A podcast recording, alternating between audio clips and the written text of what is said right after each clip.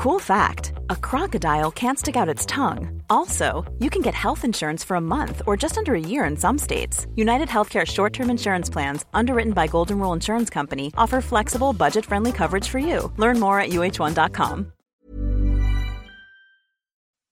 Profesor Adam Rees, Premio Nobel de Física. This is Adam Rees, Hola, soy Adam Rees y te recomiendo escuchar Coffee Break para aprender más sobre el universo.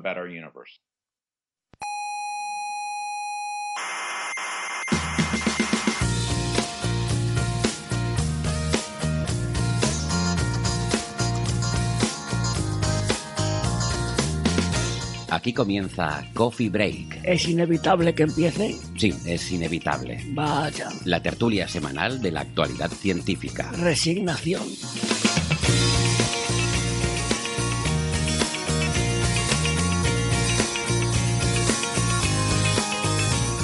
Saludos cientófilos del mundo. Les damos la bienvenida a nuestra tertulia de cada semana sobre la actualidad de la ciencia. Desde el Museo de la Ciencia y el Cosmos de Tenerife eh, les saluda Héctor Socas y esto es Coffee Break, Señal y Ruido.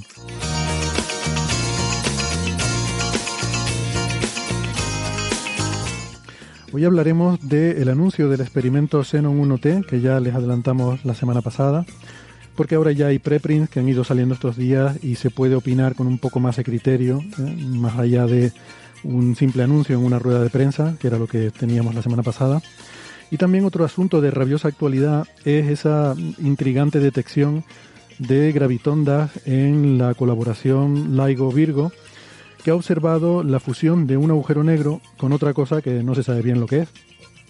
Y hablaremos también de un tema que podría ser espinoso y que tiene que ver con ese problema cosmológico de la tensión en el parámetro de la constante de Hubble, el H0, porque un artículo eh, que proponía una nueva calibración de la, de la escalera de distancias parecía sugerir inicialmente que se resolvía el problema, pero ahora parece que ya no. Entonces vamos a ver qué hay con todo eso.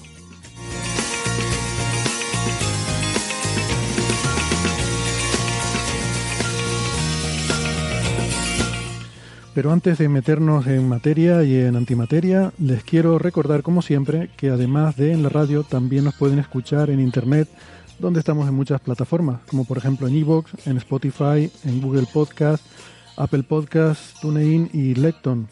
Les recomendamos suscribirse, que no les cuesta nada y así no se pierden ningún episodio. Nuestra página web es señalirruido.com, con ñ y todo junto, señalirruido.com y en esa web pueden encontrar toda la información, todos los audios de todos los episodios de Coffee Break y también pueden encontrar la información para seguirnos en redes sociales. Estamos en Facebook, en Twitter y en Instagram gracias a Neferchiti y también les recordamos que en Facebook está el Club de Fans.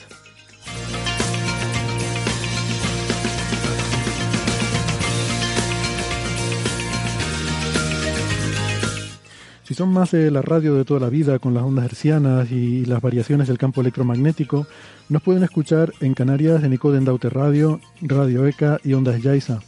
En Madrid en Onda Pedriza. En Aragón en Ebro FM. En Málaga estamos en Radio Estepona. Y en Argentina estamos en dos emisoras, la FM 99.9 de Mar del Plata y Radio Voces de La Rioja. En radios online nos pueden escuchar en las emisoras cienciaes.com, Onda Bética y la emisora bilingüe Spanish Rock Shot Radio de Edimburgo, Escocia.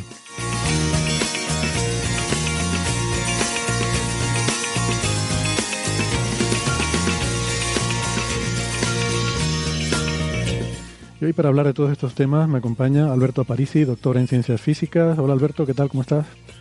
Hola, hola, muy buenas tardes. Pues aquí muy bien, ya con calorcito, está bien que ha llegado el verano, ojalá se quede durante muchísimo tiempo, eh, probablemente siglos a este paso. No podemos estar insistiendo tanto en el problema del calentamiento global y tú ahí tan contento con el verano, pero bueno, vamos a te lo vamos Algo a perdonar. bueno tenía que tener. Te lo vamos a perdonar porque en casi todo lo demás que dices tienes muy buen criterio. Eh, Alberto es eh, comunicador científico en el Instituto de Física Corpuscular de Valencia, el IFIC, y coordinador de las secciones La Brújula de la Ciencia y Aparicio en órbita en la emisora Onda Cero. Su Twitter es arroba cienciabrújula. Y en Málaga tenemos a Francis Villatoro. Hola Francis, ¿cómo estás?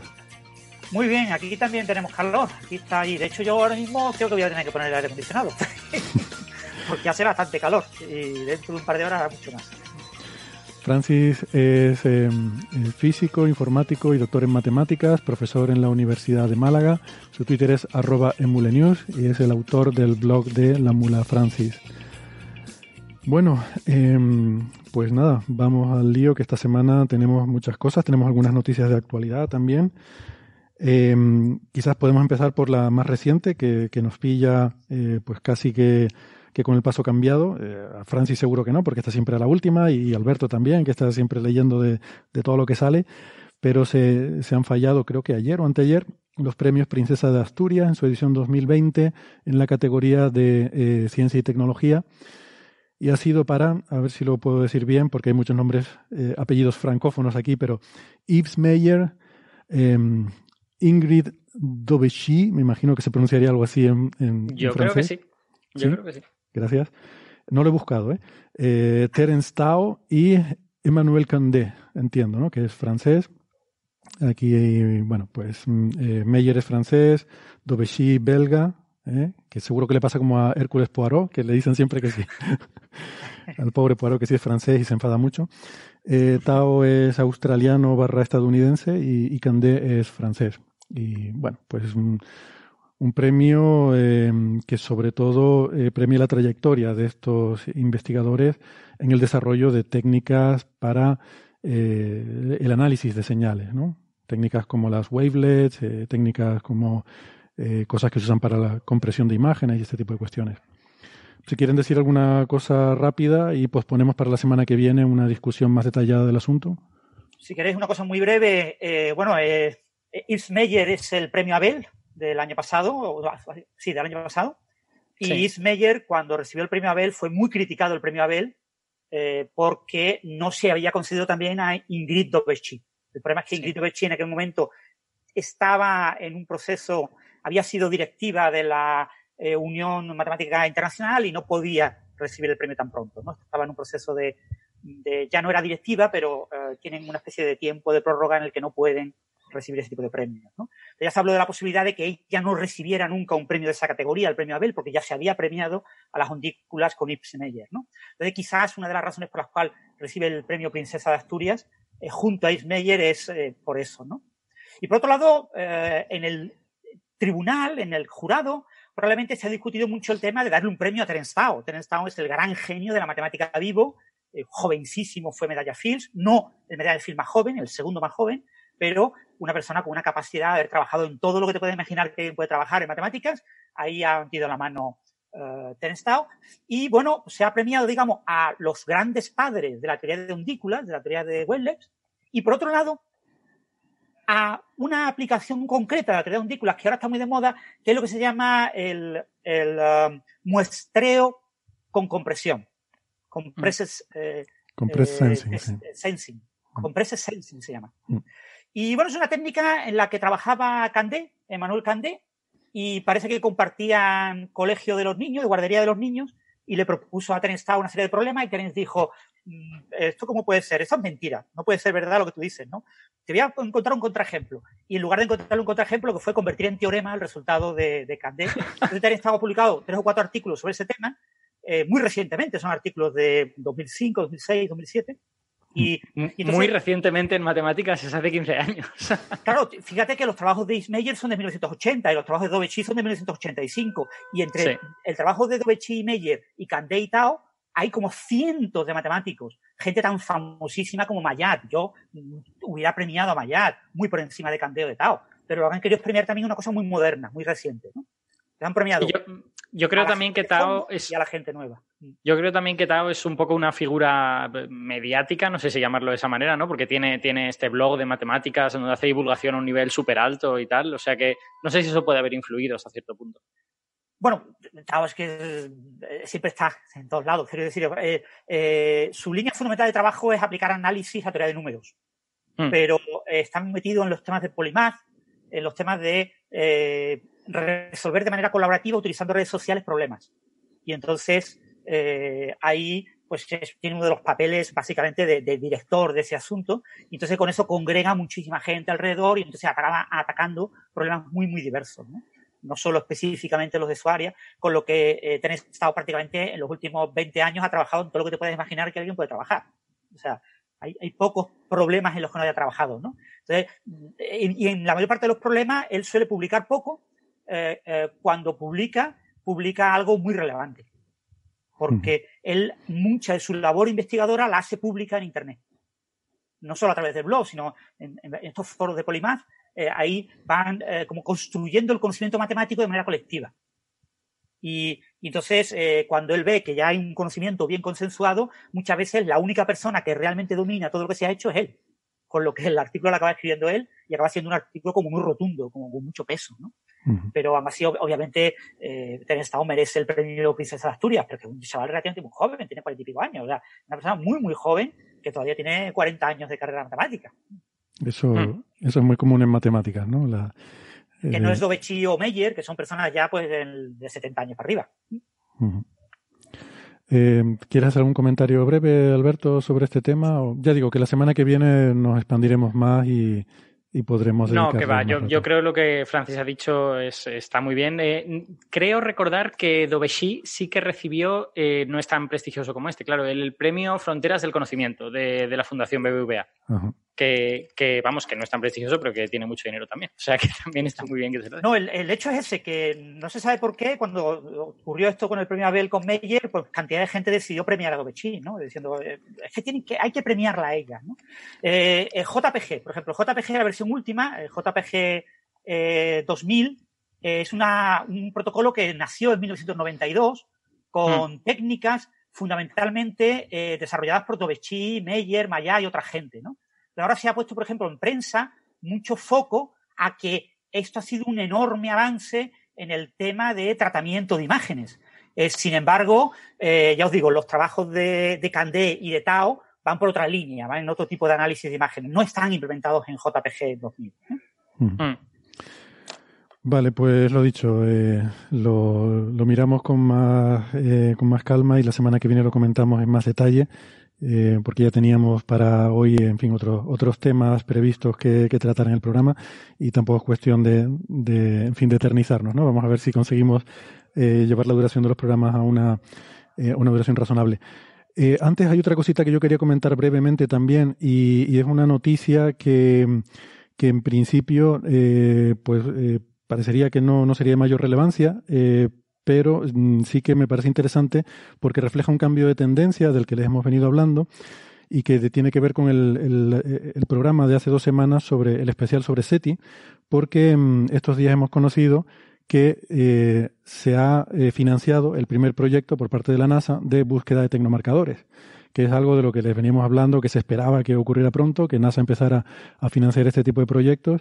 Y bueno, yo justo ayer por la tarde me enteré de, eh, en realidad la noticia tenía algunos días, pero no, no me había enterado, de, se trata de un proyecto que está liderado por Adam Frank de la Universidad de Rochester y se titula Caracterizando tecnomarcadores atmosféricos y la idea es intentar ver cuáles serían los rasgos espectrales de polución industrial o cosas relacionadas con uso de tecnología que se podrían ver en atmósferas de exoplanetas. ¿no? Y en este proyecto están pues todos los sospechosos habituales. Está eh, Jason Wright eh, como coautor. Está también, por cierto, de Harvard nuestro eh, conocido Abraham Loeb y Manas Billingham. Y, pero bueno, lo que estábamos hablando hace dos semanas, si recuerdan, pues en la entrevista le preguntábamos a Jill Tarter que, bueno, que cómo estaba eh, la, casualidad, ¿no? fíjate que esa entrevista la grabamos en mayo, a mitad de mayo, o sea que era cosa de mes y medio, y le preguntamos por eso, ¿no? Que cómo estaba la situación, que se decía que NASA iba a empezar a financiar estos proyectos y, y que si había empezado ya, empezaría pronto, y decía, bueno, yo espero que pronto, ¿no? Y bueno, eh, la casualidad con el timing es esa, que publicamos ese episodio, esa entrevista, y dos semanas más tarde tenemos la noticia del primer proyecto financiado por, por la NASA. Así que esto refleja un poco ese cambio de tendencia que les decíamos, que tiene que ver sobre todo con el desarrollo de la ciencia de exoplanetas y el interés de qué cosas se pueden intentar observar en exoplanetas que tengan que ver con tecnomarcadores. Evidentemente no, no es que tengamos una bola de cristal eh, en aquel programa para predecir que, que, esto, que iba a ocurrir, que NASA iba a empezar a financiar estos proyectos, sino que simplemente era algo que ya estaba en el ambiente. Les recuerdo que hace, hace dos años, en 2018, hubo esta em, reunión en Houston, eh, organizada por la NASA, para, eh, para, bueno, para escribir un informe de, asesoramiento sobre la cuestión de los tecnomarcadores y qué se podría intentar buscar no en radio, esa era la condición. NASA está interesada en cosas que no sean búsquedas de radio y que pueda hacer con sus misiones espaciales, ¿no? Y por eso hubo esa, esa reunión. Em, que por cierto, la, la siguiente de esa reunión va a haber una segunda parte que va a ser en agosto este año, que pues en este caso no va a ser presencial por el tema de la situación con la COVID-19, será una, una reunión virtual, pero seguramente, igual que se hizo con la de 2018, pues seguramente se hará eh, abierta a que la gente la pueda ver por internet, ¿no? Porque NASA suele ser muy transparente para estas cosas. Eh, casualmente también coincide la semana que viene, es el, el, Gran Congreso de la Astronomía Europea, lo que antes se llamaba el EWAS, que ahora se llama EAS, porque es European Astronomical Society, eh, que bueno, es una pena, era un congreso que iba a ser en la Universidad de Leiden, en Holanda, pero también por la situación de la COVID-19, pues eh, lo haremos cada uno en casa, nos, nos, conectaremos allí. Aún así hay que pagar la Universidad Nacional de mi casa. Exactamente. Aún así hay que pagar una, una, cuota de inscripción, una registration fee, pero bueno, han tenido el detalle de reducirla eh, por el hecho de que no va a ser presencial la reunión, pero, pero bueno, aún así tiene su, tiene su cuota de inscripción. Y en esa. Oye, en qué esa... curioso es esto. ¿Para qué necesitan el dinero? Quiero decir, si, si no va a haber gastos. Bueno, los habrá, ¿no? Habrá que pagar licencias de Zoom y de todas estas cosas. Yo, por lo que veo, lo están organizando ah. con mucho cuidado. Va a haber gente, por ejemplo, gente atendiendo al, al chat para llevar las preguntas y moderadores de sala. Han montado una especie de salas virtuales y una serie de cosas, ¿no?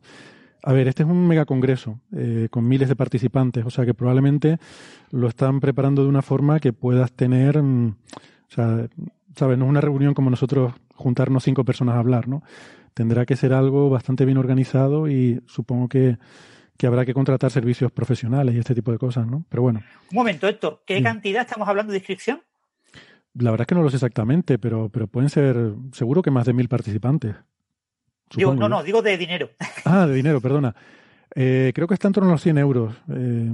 Ah, 100 euros muy baratito, sí, sí. Sí, sí. Bueno, 100 euros es poquito, vale. Sí, sí esos son gastos de, de, secretaría. Un congreso normal son 600 euros, 500 euros. Sí, el, la, la, original creo que eran 300 y pico. Ah, pues eh, baratito también, sí, sí. sí. De, bueno, había, había diferentes opciones, ¿no? Porque había opción de eh, participación de un día, de, de, varios días o de toda la semana. Y también depende, pues, si vas con, si vas al, a la actividad social o no, este tipo de cosas que tienen los congresos, ¿no? Y en función de eso, pues varía un poco. También hay precios especiales para estudiantes eh, y, y, cosas así. Ah, y también depende si eres miembro o no de la asociación, claro. Eh, eso también, también influye. O sea, hay toda una, todo un rango de precios. Pero vamos, yo creo recordar que en mi caso eran como 300 euros la original y, y menos de 100 la, la, la versión ahora de, eh, reunión virtual. Bueno, pues lo interesante es que en, esa, en ese congreso, que es de toda la astronomía, es una cosa muy grande, hay una sesión que es sobre tecnomarcadores, que será el lunes, este, este lunes ya. Y bueno, estoy muy contento porque la, la, charla invitada de esa sesión la voy a dar yo. Así que, ah. y, y, por cierto, no he empezado a prepararla y es el lunes. O sea que tengo, ahora cuando terminemos aquí me tengo que ir corriendo a prepararla. Pero, mm, quiero decir que... Si yo, te, si yo te contara cuando escribo los artículos para el periódico, ¿Sí? ahora que no nos escucha Ignacio, bueno, sí, él ya lo sabe. Eh, yo lo sé, porque a veces te, te escribo para preguntarte cosas de Coffee Break y me dices, calla, que estoy liado con el artículo. Por cierto, muy bueno el del entrelazamiento cuántico de esta semana, ¿eh? me gustó mucho.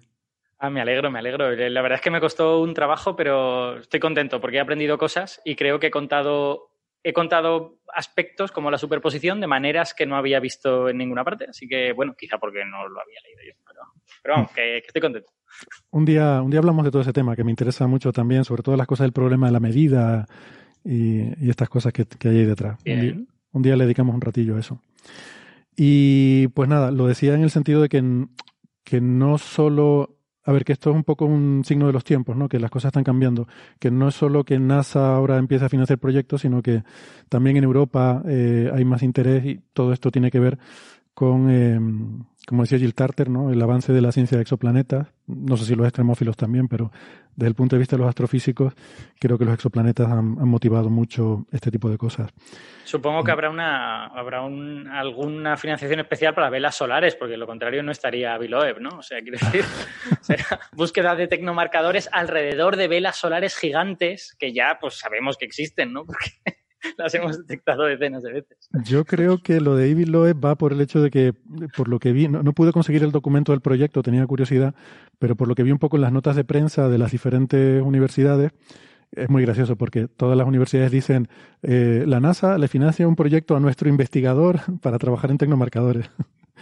Y solamente el de la Universidad de Rochester, que es donde está el investigador principal, dice a nuestro investigador y sus colaboradores, fulanito, menganito, tal, tal, tal. Porque como eres el jefe del grupo, pues se tiene que... Eh, pones a los otros miembros, ¿no? Pero cada una, siempre pecamos de lo mismo, ¿no? El ombliguismo este de que cada uno menciona solamente al suyo. Pero bueno, no, no, he conseguido el documento, pero sí he visto que una de las cosas que quieren buscar es rasgos espectroscópicos de paneles solares. Mm, y mm. eso Avi Loeb con, con Lingam tenía un, un paper de estos de, de, cuentas de servilleta de estas cosas y supongo que por eso mm, está en el proyecto, ¿no? Vamos, Avi Loeb si se pone, el sol es un panel solar muy grande. Sí, sí, sí. Bueno, pues, pues ese era el tema. Eh, Adam Frank, por cierto, es eh, un tío muy, muy conocido en la comunidad, es un astrofísico que hace simulaciones de fluidos, de, de fluidos en astrofísica, ¿no? De plasmas y, estas cosas, desde el punto de vista de la mecánica de fluidos. Y, pero tiene mucho interés en química atmosférica y ha escrito algún libro de divulgación sobre eh, cambio climático y los efectos sobre, el, sobre la, la atmósfera de la Tierra. Y, y, por eso yo creo que tiene interés en, en ese tipo de cosas del el efecto de em, residuos industriales sobre la química atmosférica. ¿no? Bueno, que nada, que me he entretenido más de lo que pensaba, pero simplemente quería llamar la atención sobre eso, que hace dos semanas hablamos de todas estas cosas y, le preguntamos a Jill Tarter que cuándo iba a pasar eso, ¿no? Es, es, que es un hito, o sea, el hecho de que desde el año 93 que NASA abandonó todo este, todo este campo con aquello, aquella historia del senador Bryan, ¿no? que les contaba que, que le cortó la cabeza a todo lo que tenía que ver con, con temas de SETI, pues 27 años más tarde eh, cambia un poco el, se, se, culmina ese cambio que, que se veía venir un poco en el ambiente, ¿no? Eh, por eso, bueno, es un, son tiempos interesantes para, para la gente que trabaja en estas cosas. Hmm. Eh, más cosas así que, que podíamos comentar, eh, que hemos visto estos días. Hay un, un artículo eh, que se publicó en los en PENAS, los Proceedings of the National Academy of Science, em, por una serie de investigadores. El primer, eh, el primer investigador se llama Matthew Wark, de la Universidad de San Andrews, que em, bueno, son, son de varios sitios, sobre todo del Reino Unido, de Escocia, em, liderados, como digo, por la Universidad de San Andrews que, que mola mucho, la verdad. Estuve el año pasado allí y esto es donde, si han visto la película Carros de Fuego, eso es San Andrews, un sitio súper bonito. A ver, ¿saben la, la, banda sonora esta de Evangelis, de Carros de Fuego? Sí. Que, bueno, pues seguramente saben que es, es, una película, la película no tuvo así gran repercusión, pero hay una escena final que están los chicos corriendo por la playa, que es la playa de San Andrews, y sonando, corriendo a cámara lenta y sonando de fondo esa música, ¿no? Pues, pues eso es, en fin, San Andrews. Eh, que viene San, muy Andrews, ¿San Andrews está en Escocia o estoy yo equivocado? Sí, sí, en Escocia. Pues entonces es también un campo de golf súper mítico, ¿no? Ah, o sea, sí, sí, el, el, es el, el, campo de golf con condiciones climatológicas adversas por antonomasia, ¿no? El de San Andrews. Sí, es famoso por el golf, exactamente. Es un, una ciudad relativamente pequeña, pero tiene eh, o sea, a nivel, con fama a nivel mundial en el tema del golf y, y, la universidad, que es muy, muy potente. O sea, que es un sitio de esos curiosos, ¿no? Que en un sitio pequeño tienes cosas que, que son de nivel mundial en, en, un par de cosas diferentes, entonces toda la ciudad refleja mucho ese, esas dos cosas, ¿no? La población estudiantil, eh, todo el ambiente universitario y los señores mayores jubilados jugando al golf. es una combinación, una demografía muy interesante. Bueno, pues esto tiene que ver con eso, porque vamos a hablar de la, de la bola de nieve, que qué mejor que un sitio como Escocia para hablar de, climas fríos y de bola de nieve, y de cosas que, en fin, que pasaron hace mucho tiempo, porque hay muchos señores muy mayores ahí jugando a golf, pero no creo que sean tan mayores como para acordarse de la gran oxidación que ocurrió hace 2.500 millones de años en el planeta. Eh, y este artículo eh, liga un poco esas dos cosas, ¿no? El, el, primer evento de gran oxidación, que es la, la primera, eh, la primera gran catástrofe climática que sufre nuestro planeta, cuando las eh, cianobacterias lo ponen todo perdido de oxígeno y contaminan todo el, toda la atmósfera con oxígeno y mueren eh, pues prácticamente todo bicho viviente en aquella época. Eso produce un gran cambio en la atmósfera. Mm, fue el primero de esos eventos, porque realmente si ves, si ves las gráficas, luego hubo otros de hecho, luego a partir de hace mil millones de años para acá, ha habido un aumento que, en realidad todavía continúa, de, aumento de concentración de oxígeno en la atmósfera, cada vez mayor, y, que bueno, que es mayor que este primero, ¿no? Pero este primero fue un cambio de no haber nada a de repente haber un, montón de oxígeno en la atmósfera, ¿no? De repente, sí, hay, hay un montón de discusión sobre cómo ha sido la evolución del oxígeno en digamos, entre hace 2.500 millones y hace 1.000 millones de años, porque hay indicadores contradictorios. Por ejemplo, durante, durante todo ese periodo tan largo, de más de 1.500 millones de años en realidad, hay, eh, hay deposiciones en el fondo marino que indican que el fondo marino no tenía oxígeno. Y, sin embargo, deposiciones en, el, en mares superficiales que indican que sí había oxígeno ahí. Entonces, bueno, eso puede ser porque zonas del fondo del mar se pueden quedar sin oxígeno, pero luego hay deposiciones superficiales que tampoco tienen oxígeno. Entonces, hay indicadores difíciles de interpretar, eh, que pueden ser, o sea, hay hipótesis para todo. Una zona superficial se puede quedar sin oxígeno, no porque no haya oxígeno en la atmósfera, sino porque haya muchos seres vivos que consuman todo el oxígeno. Eso ha sucedido en varias ocasiones. Pero se supone que en esas épocas no había tantos seres vivos. Entonces, bueno, vamos, que es difícil de interpretar el registro, pero mm. que todo indica que el oxígeno ha ido subiendo y bajando de maneras complicadas hasta que se estabilizó un poquito más hace 700 millones de años. Así. Sí, de hecho, bueno, es parte de la razón de por qué, este paper es interesante, ¿no? Porque creo que arroja un poco de luz sobre toda esa confusión que, existe en, todos esos procesos. Em, es cierto que cuando se habla de aumento de concentración de oxígeno, normalmente se habla en la atmósfera y las aguas eh, superficiales. Superficiales, ¿no? Shallow, shallow waters. No se habla de aguas profundas. Em, entiendo que quizás por eso que tú eh, matizas, Alberto, de que parece que sí que en los fondos de aguas profundas mm, no llegó, esa oxidación no llegó hasta ahí, ¿no? Tarda mucho más en llegar, el oxígeno depende de las corrientes marinas, las corrientes marinas cambian con el movimiento de los, de los continentes. O sea, quiero decir, digamos que el contacto entre la atmósfera y las aguas superficiales es más directo y deberías encontrar por lo menos eh, consenso entre esas dos medidas. Las aguas profundas ya son otro, otro negocio y puede haber cosas más complicadas. Bueno, pues. cierto, eh, la traducción literal de shallow water es aguas someras. Someras. O sea, son aguas en regiones en las que la profundidad del agua es baja, es corta. A veces mm. cuando se habla de aguas superficiales se habla de la superficie de una región en la que el agua tiene profundidad. Mm.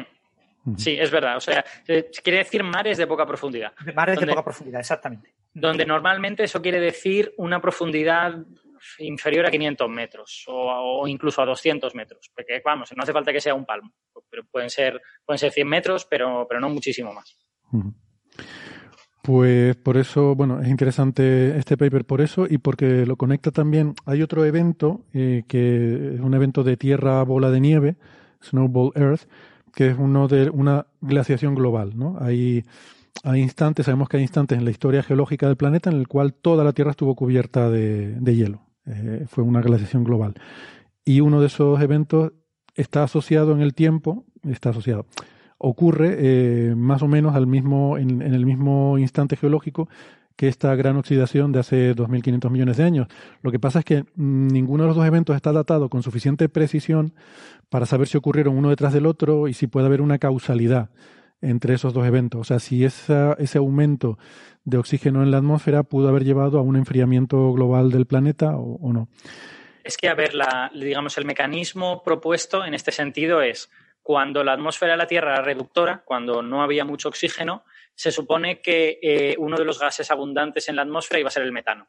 Todo el mundo sabe que el metano es un gas que produce mucho más efecto invernadero que el dióxido de carbono o que, el agua. Es, es, muy. Eh, calienta mucho, ¿vale? Si no hay oxígeno en la atmósfera, pues ese metano sigue estando ahí y entonces hace mucho calorcito. Pero en el momento en que hay oxígeno sucede lo que ocurre en la actualidad, que el metano realmente vive unas décadas en la atmósfera y enseguida se oxida, se convierte en dióxido de carbono. Entonces se supone que cuando el oxígeno superó un cierto umbral, pues todo ese metano hizo ¡paf! Se desapareció, se convirtió en dióxido de carbono El dióxido de carbono también calienta, pero claro, una Tierra acostumbrada a un calentamiento mucho mayor, eso pudo provocar un cambio climático a lo bestia. Hmm. Bien, pues ese efectivamente es el mecanismo por el cual podría haber relación entre, entre esos parámetros, ¿no? Entre que, el oxígeno pueda tener una influencia tan grande sobre la temperatura media del planeta. Y eh, bueno, aquí lo que hacen es un, eh, un estudio de que la verdad es que ahora no recuerdo exactamente en qué se basaba, porque esto lo leí hace algún tiempo, igual Alberto lo tiene más fresco, pero que la conclusión... Isótopos de azufre. Isótopos de azufre. Que ahora contaremos lo que tiene que ver eso, pero primero vayamos a la conclusión. Sí, no, simplemente por decir la conclusión y la razón por la que es relevante es que eh, ahí sí que pueden hacer una datación mucho más precisa y concluyen que efectivamente ocurrió primero el aumento de oxígeno en la atmósfera y luego el enfriamiento del planeta, ¿no? Con lo cual mm. sí que podría haber en principio esa relación causa-efecto, además habiendo un mecanismo como es el que acaba de explicar Alberto, ¿no? Y eh, bueno, pues eh, si quieres explicarnos un poco mm, brevemente ¿Cómo se hace esto? Sí, aquí, bueno, digamos que para, que para que los oyentes entiendan bien por qué esto es importante, eh, hay que poner en contexto lo difícil que es el registro de esta época. Porque estamos hablando de hace 2.500 millones de años, hace muchísimo tiempo, y no quedan tantas rocas de ese tiempo. Entonces, tanto para saber si la Tierra estaba toda congelada como para poder averiguar cuándo apareció el oxígeno, tú necesitas rocas de esa época.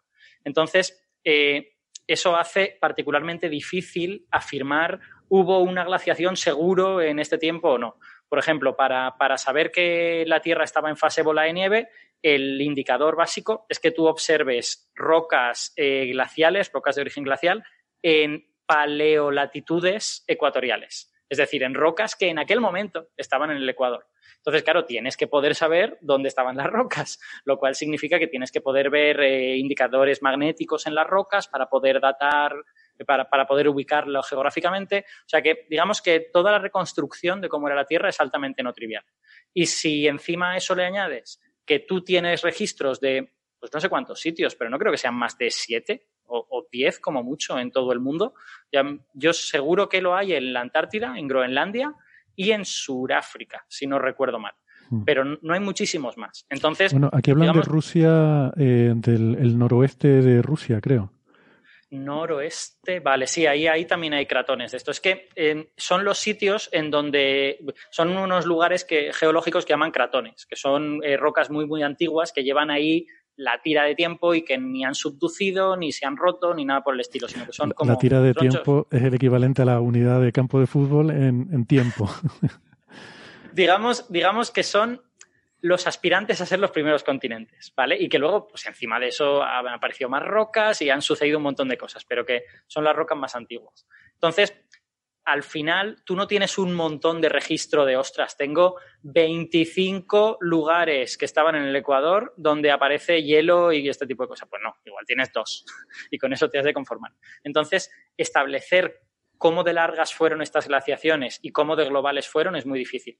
Pero en las estimaciones, digamos, más exageradas, dicen que la glaciación que siguió a este tiempo en el que estamos pudo durar centenares de millones de años.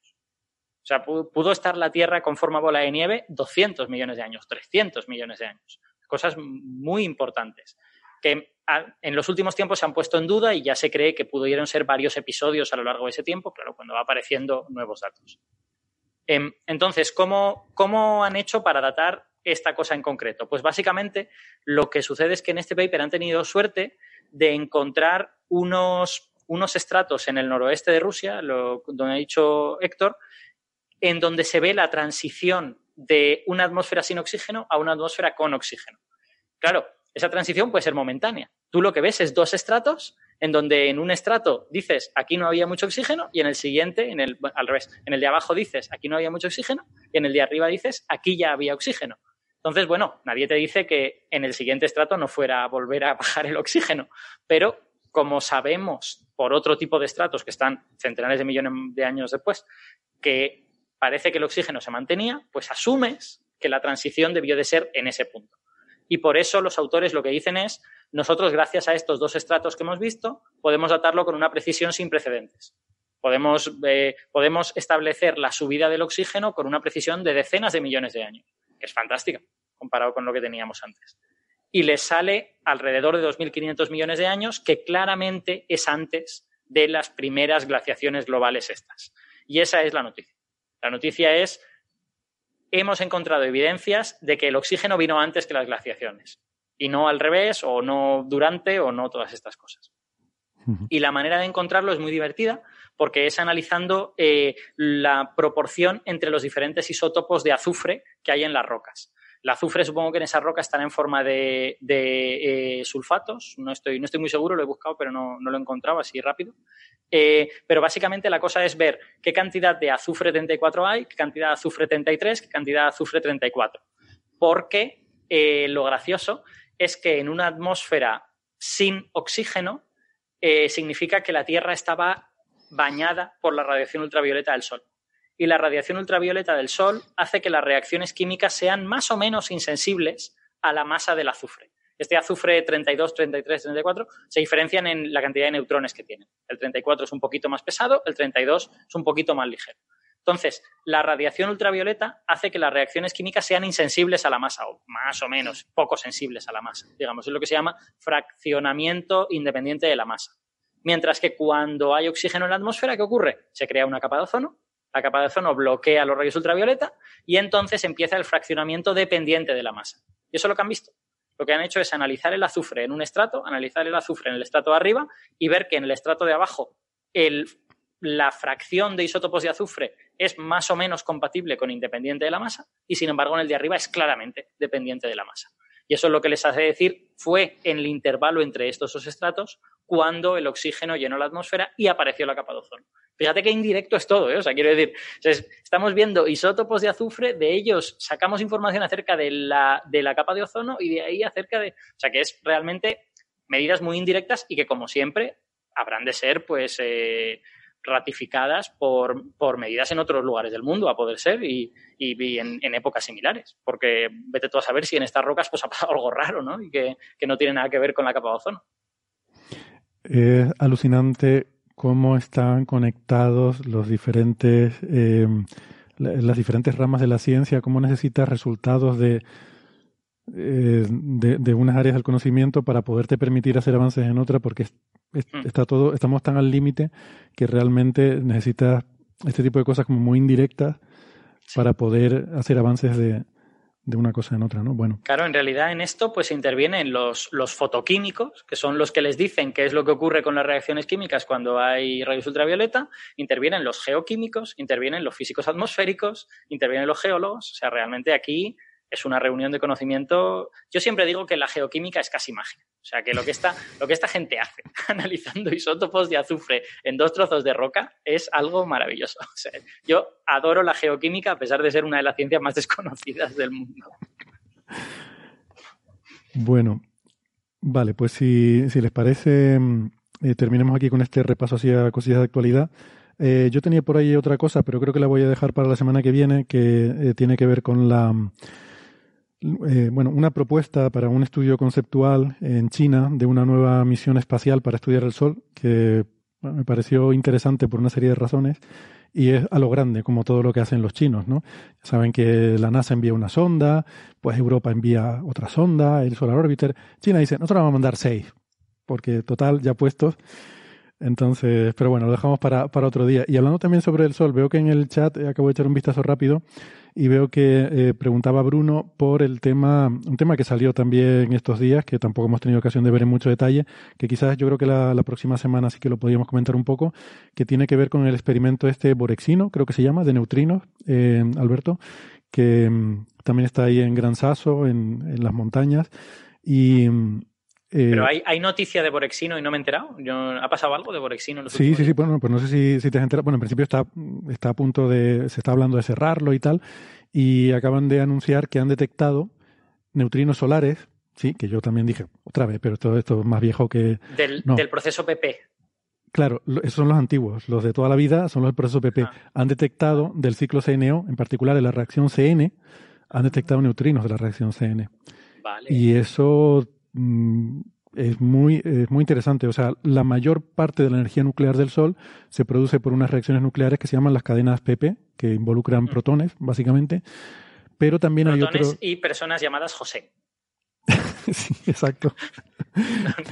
vale. Tarjeta amarilla. No, no, esa, está bien. advertencia verbal, porque podías haber hecho algún chiste sobre política, que esa sí que hubiera sido tarjeta claramente, pero hasta ahí podemos aceptarlo. Eh, pero en paralelo, esa no es la única reacción que se produce. Se producen otras reacciones como el ciclo CNO entre núcleos de carbono, nitrógeno y oxígeno, que en el Sol es muy minoritario, se producen muy pocas reacciones con eso, pero en otras estrellas eh, en fases evolutivas más avanzadas sí que es muy importante.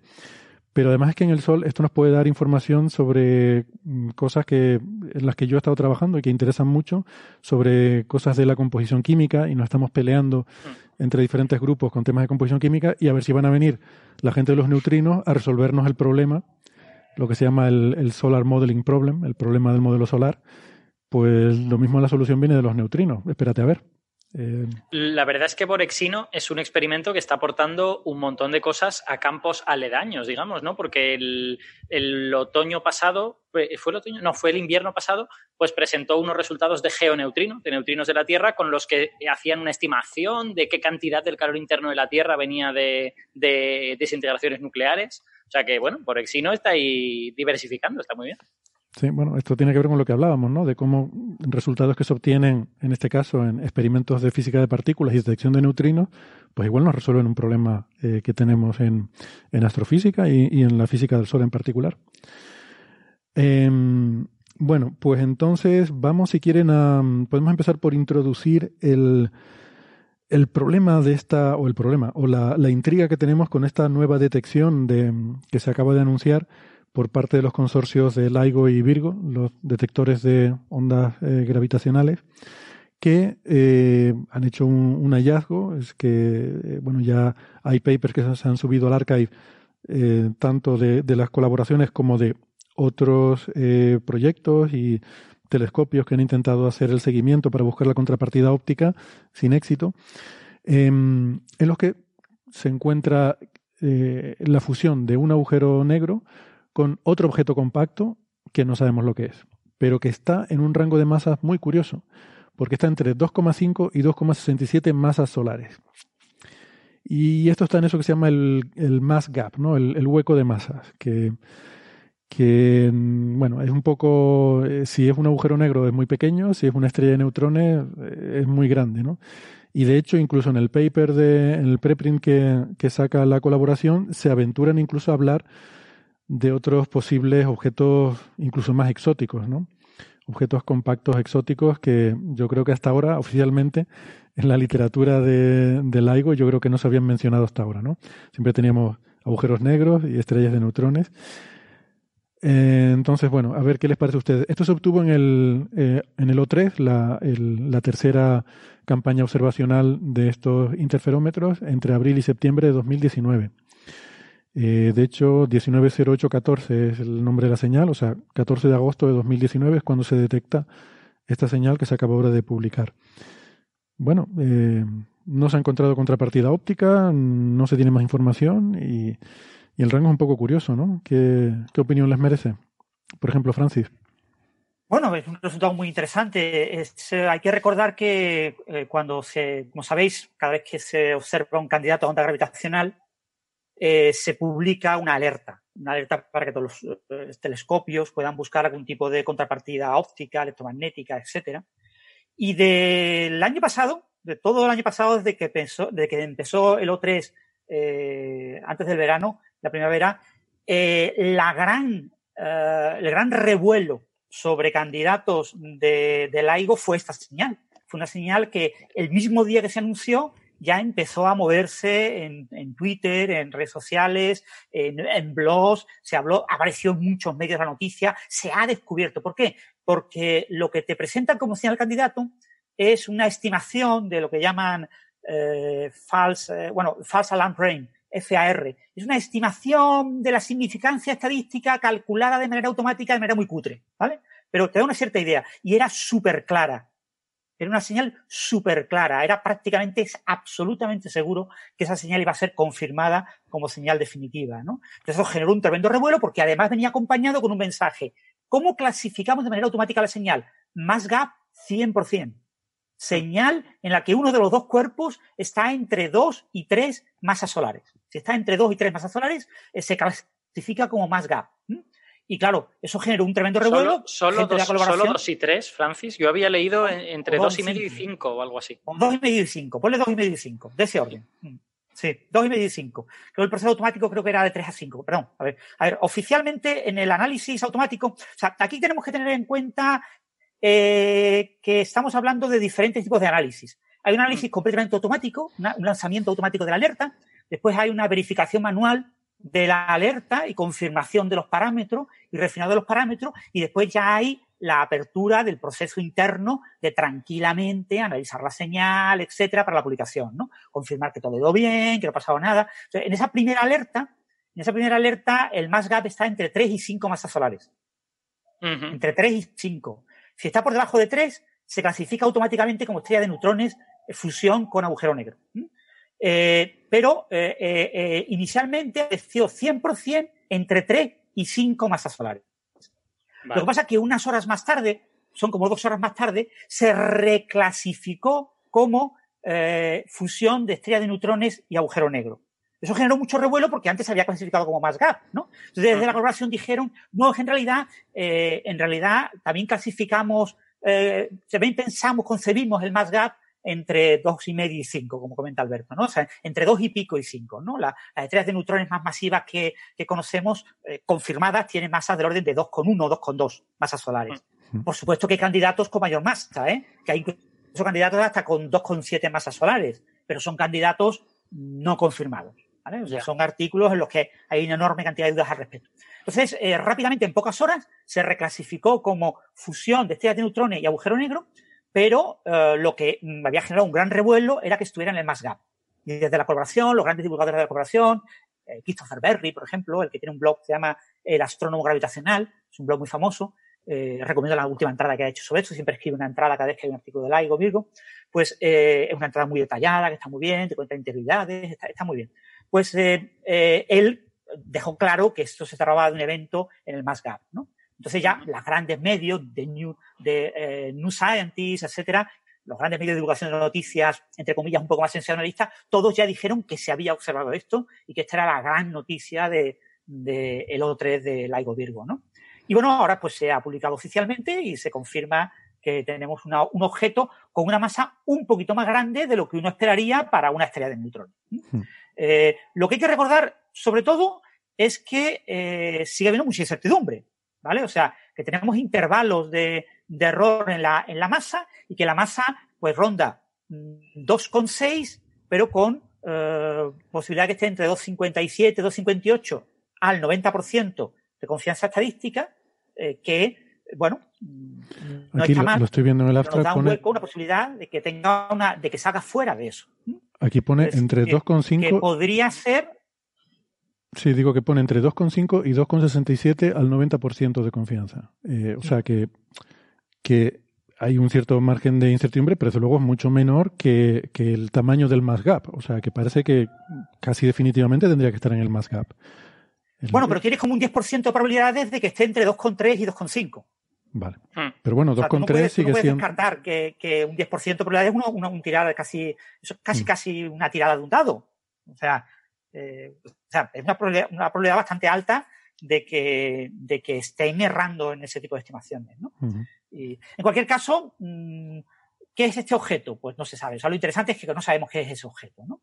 Y, y, claro, al ser una, una ah, espera, perdona.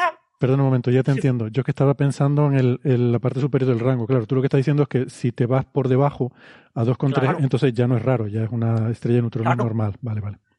Exactamente. O sea, aquí la cuestión es eh, si este objeto es un agujero negro de masa, pongamos, 2,5, 2,6 masas solares, o si es un objeto compacto tipo estrella de neutrones o otra cosa.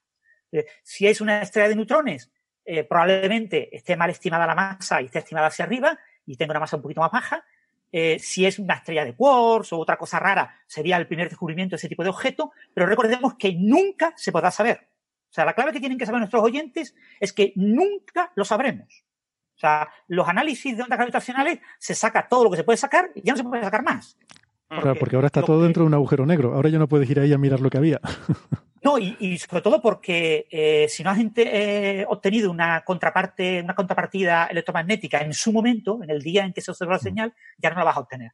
¿vale? O sea, porque una, una función de una estrella de neutrones con un agujero negro, eh, pues normalmente pues deja una señal justo en el, en el proceso de, de, de, de, que, entre comillas, de que la masa de la estrella de neutrones se incorpora eh, al horizonte del agujero negro, porque el resultado suele ser un agujero negro. Entonces, eh, ahí no tienes mucho juego de que haya mucha señal electromagnética que puedas observar meses más tarde. Claro. Mm. O días más tarde. O sea, ¿la observas en ese momento o no la observas? Y no la hemos observado. El satélite espacial SWIFT, el de eh, rayos gamma, estaba apuntando a esa región del cielo y no observó nada. nada. Varios telescopios terrestres han hecho un análisis de todas las galaxias que estaban en el entorno, porque la región, esta señal es muy buena porque ha sido observada por los tres detectores tanto por los dos LIGO, el de Hanford y Livingston, como Virgo. ¿eh? Mm. Eh, Cagra no, Cagra se incorporó al O3 este año, como en marzo, principios de abril. Ah, Cagra, está funcionando ya, eso no lo sabía. Ya está en la, colaboración. En Japón. Sí, eh, ha estado menos de un mes, pero el problema de la COVID es que lo cortó completamente. O sea, el O3 acabó antes de tiempo, como un mes antes, por culpa de la COVID. Y entonces ya en el siguiente run que será ya el año que viene muy tarde o incluso puede que más tarde, ya sí se incorporará a Cagra. ¿no? Si hubiera estado Cagra, hubiéramos tenido una región aún más pequeña para definir dónde se encuentra eh, este objeto y probablemente mm, las búsquedas eh, con telescopios terrestres hubieran sido más finas. ¿no? Hmm. Pero se han hecho búsquedas con varios telescopios, con los telescopios canadienses que se encuentran en Hawái, el Canadian... Eh, canadiense, francés, australiano, Canadian, France, Hawaii, Canadian, France, Australian, Hawaii y con otros, con otros telescopios y ninguno ha observado nada, ¿vale? O sea, e, este concreto observó una posible señal, de hecho observó eh, una especie de pulsar, una, señal de vida en una estrella de neutrones, pero claro, no podía hacer porque la, señal se mantuvo durante horas. Hmm. es que hay que decir que el, realmente la región del cielo restringida por las observaciones, no tengo aquí el número ahora mismo, pero creo recordar que era algo así como 6 por 6 grados, básicamente. Eh, si, fuera cuadrada, que no, no sé si es cuadrada. Y, y, eso es pues como 10 por 10 lunas llenas. Eh, y ahí hay muchísimas galaxias. Eh, la, la, distancia sí que está bien restringida por las observaciones de onda gravitacional a 240 megaparsec, que son unos 800 millones de años luz o por ahí. Y, pero el, la, la, zona del cielo no. Entonces pues, hay un porrón de galaxias que podrían, mm. que podrían estar en, ese, en esa zona del cielo, ¿no? Así que no, no es fácil. Lo bueno es eso, que Swift, eh, este satélite que observa rayos X y rayos gamma, estaba observando esa región del cielo en ese momento. Pero todo lo demás han sido lo que se llama follow-ups. O sea, te llega la alerta y vas corriendo y apuntas. Pero claro, si fue algo momentáneo, te lo has perdido, ¿no? Bueno. Claro, eso es lo que pasó. Y bueno, ten en cuenta también la distancia. Eh, la distancia siempre nos olvidamos de la incertidumbre.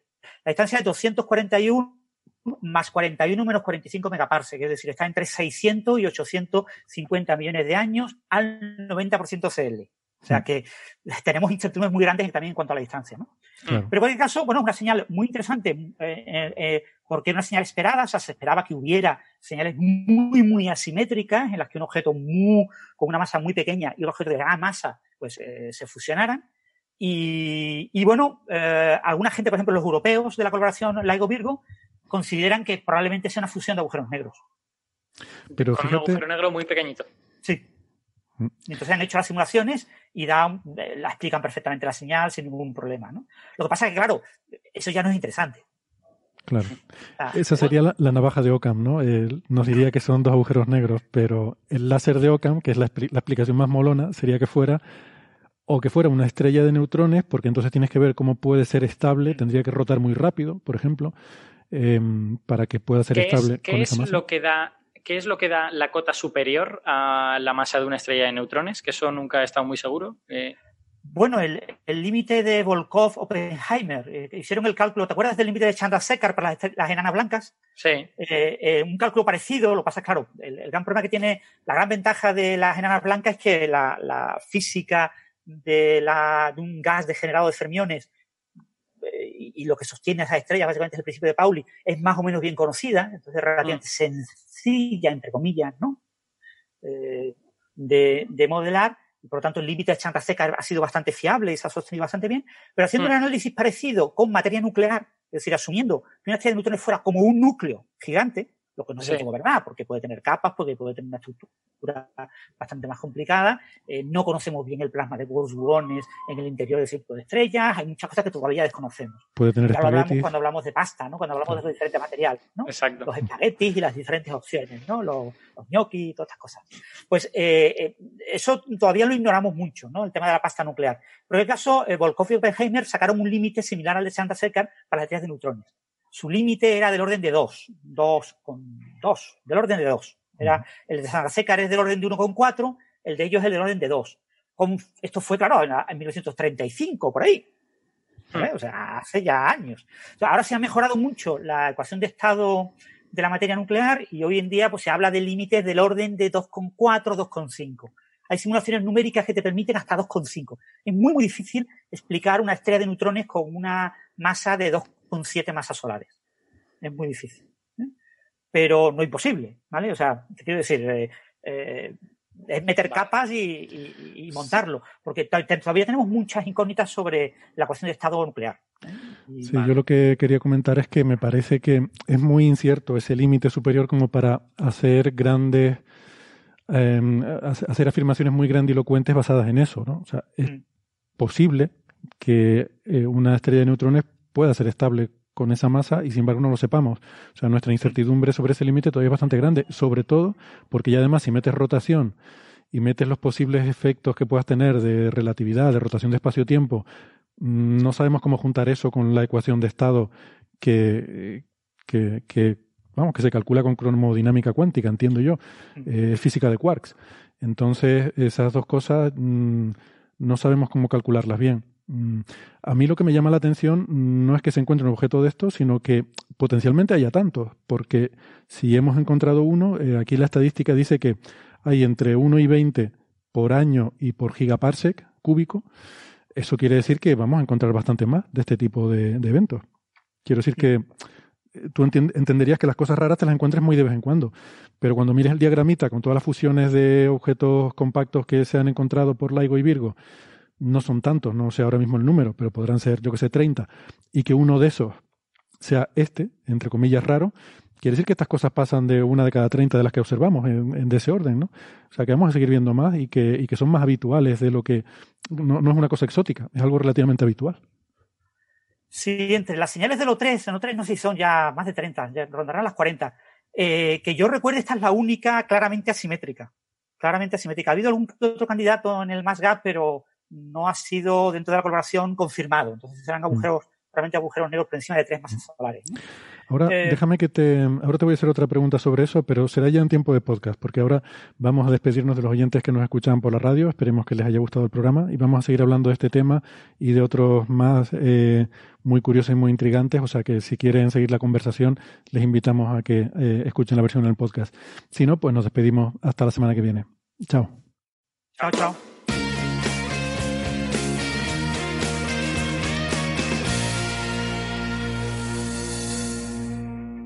Muy bien, pues gracias por seguir con nosotros. Eh, Francis acababa de, señalar que hay pocos eventos asimétricos todavía en estas detecciones de ondas gravitacionales, son bastante simétricos. Eh, me pregunto si eso es, em, tiene alguna razón física de ser así o es un sesgo observacional en el sentido de que si un objeto es mucho más masivo que el otro, entonces es más difícil que detectemos las ondas gravitacionales de la fusión. O dicho de otra forma, si se genera mayor intensidad de ondas gravitacionales cuando los dos eh, objetos son de masas comparables que si uno domina claramente sobre el otro. Eh, sí, o sea, a ver, eh, la fuente clásica de, ondas gravitacionales es una fuente cuadripolar, ¿no? Una, fuente cuadripolar es un objeto lo más elipsoidal posible lo más alargado posible. Si tú tienes un objeto grande y un objeto pequeño, realmente eh, no, no tienes un objeto en forma de pera. Si el objeto pequeño es pequeño, es un objeto que prácticamente es irrelevante. Lo que tú tienes básicamente es una gran distribución de masa prácticamente esférica, con una pequeña deformación hacia el lugar donde se cuenta el objeto pequeño. Hmm. De hecho, la, la, fusión de un agujero negro muy pequeño con un agujero negro muy grande, esto por ejemplo tiene mucho interés en eh, cómo eh, un agujero negro supermasivo absorbe un agujero negro de masa estelar que se encuentra en su entorno. Pues en esa fusión prácticamente es muy fácil de calcular, es como el átomo de hidrógeno cuando calcula los niveles atómicos, porque consideras que el objeto, eh, el agujero negro pequeño de masa estelar, pues es un punto. Que no influye la en aproximación el... es muy buena. Mm. Entonces, eh, lo importante es que haya mucha asimetría. Es decir, para que un objeto sea, para que el campo gravitacional ¿no? Eh, sea lo menos esférico posible, el caso peor es que haya dos objetos prácticamente iguales, los dos esféricos, muy cerca el uno del otro. Porque eso claramente tiene un objeto puramente elipsoidal. En el momento en que ese objeto es más pequeño, pues está ya considerado una especie de objeto tipo pera, que es menos asimétrico que el objeto alargado.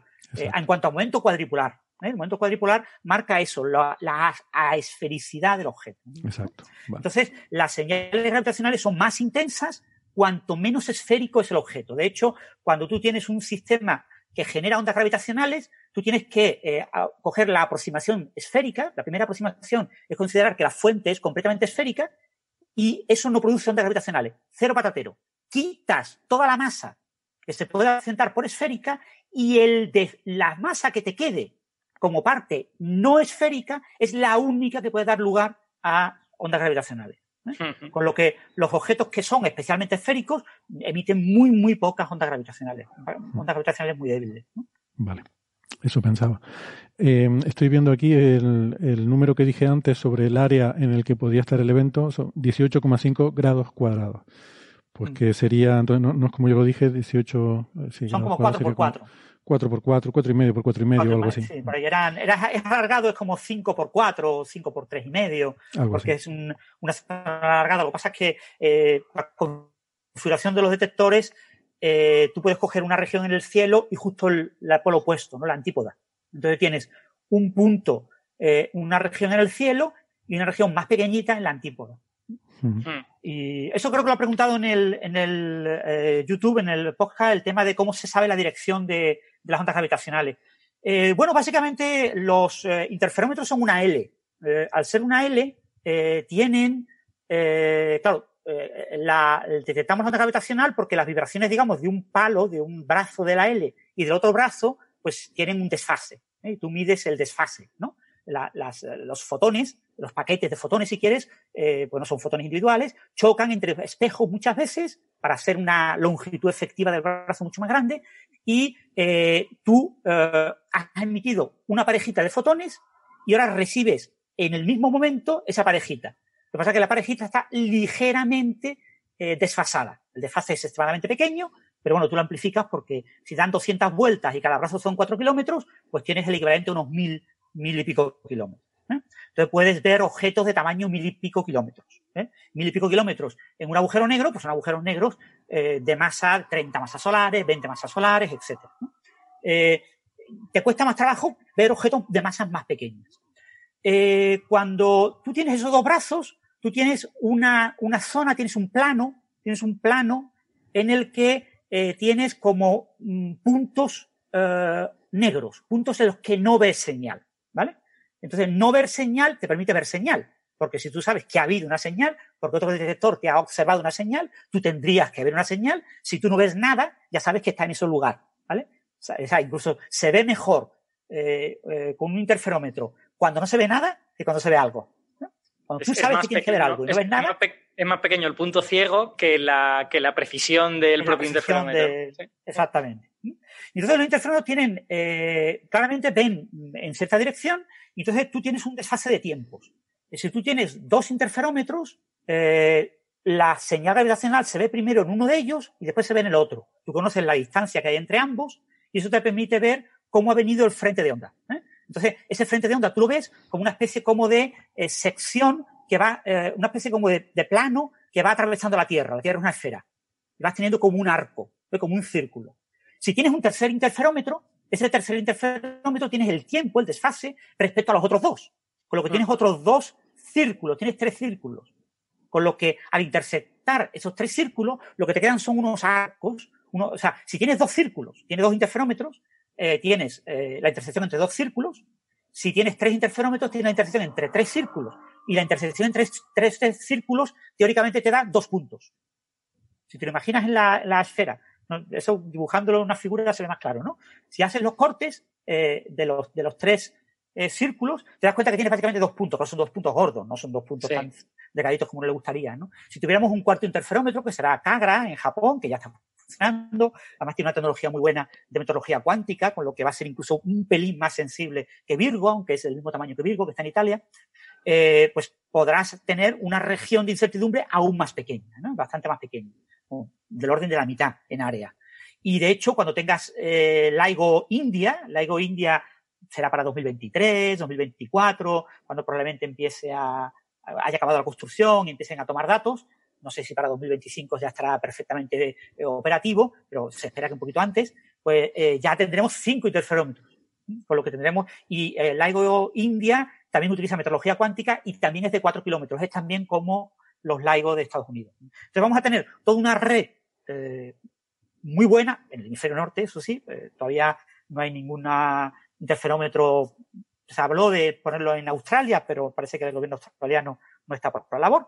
Y, pero bueno, eh, vamos a tener una gran precisión a la hora de localizar la fuente. Pero básicamente la localización de fuentes es por eso, es por planos. Tienes, mm. la onda viene como un plano, un frente de onda, te viene de un cierto sentido, entonces tú vas cruzando la Tierra con ese plano y vas chocando, vas eh, dando señal en cada interferómetro. En cada interferómetro, como los interferómetros además están colocados en ángulos adecuados, los interferómetros no están colocados todos exactamente de la misma manera, para siempre recibir la señal de la misma manera, sino que están colocados en ciertos ángulos para cubrir eh, todas las posibles desviaciones y que haya los retrasos más adecuados para detectar las señales. ¿no? Eh, entonces, pues eh, de esa manera tú más o menos localizas la fuente. No, no sé si me he explicado muy bien, pero con figuritas se ve más claro.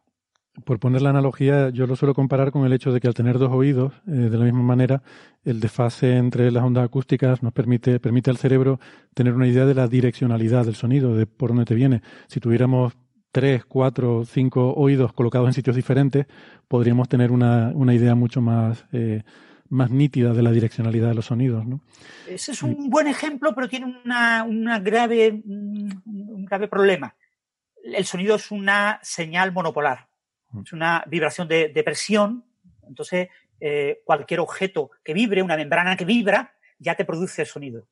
Eh, y, se produce como una especie de tren esférico.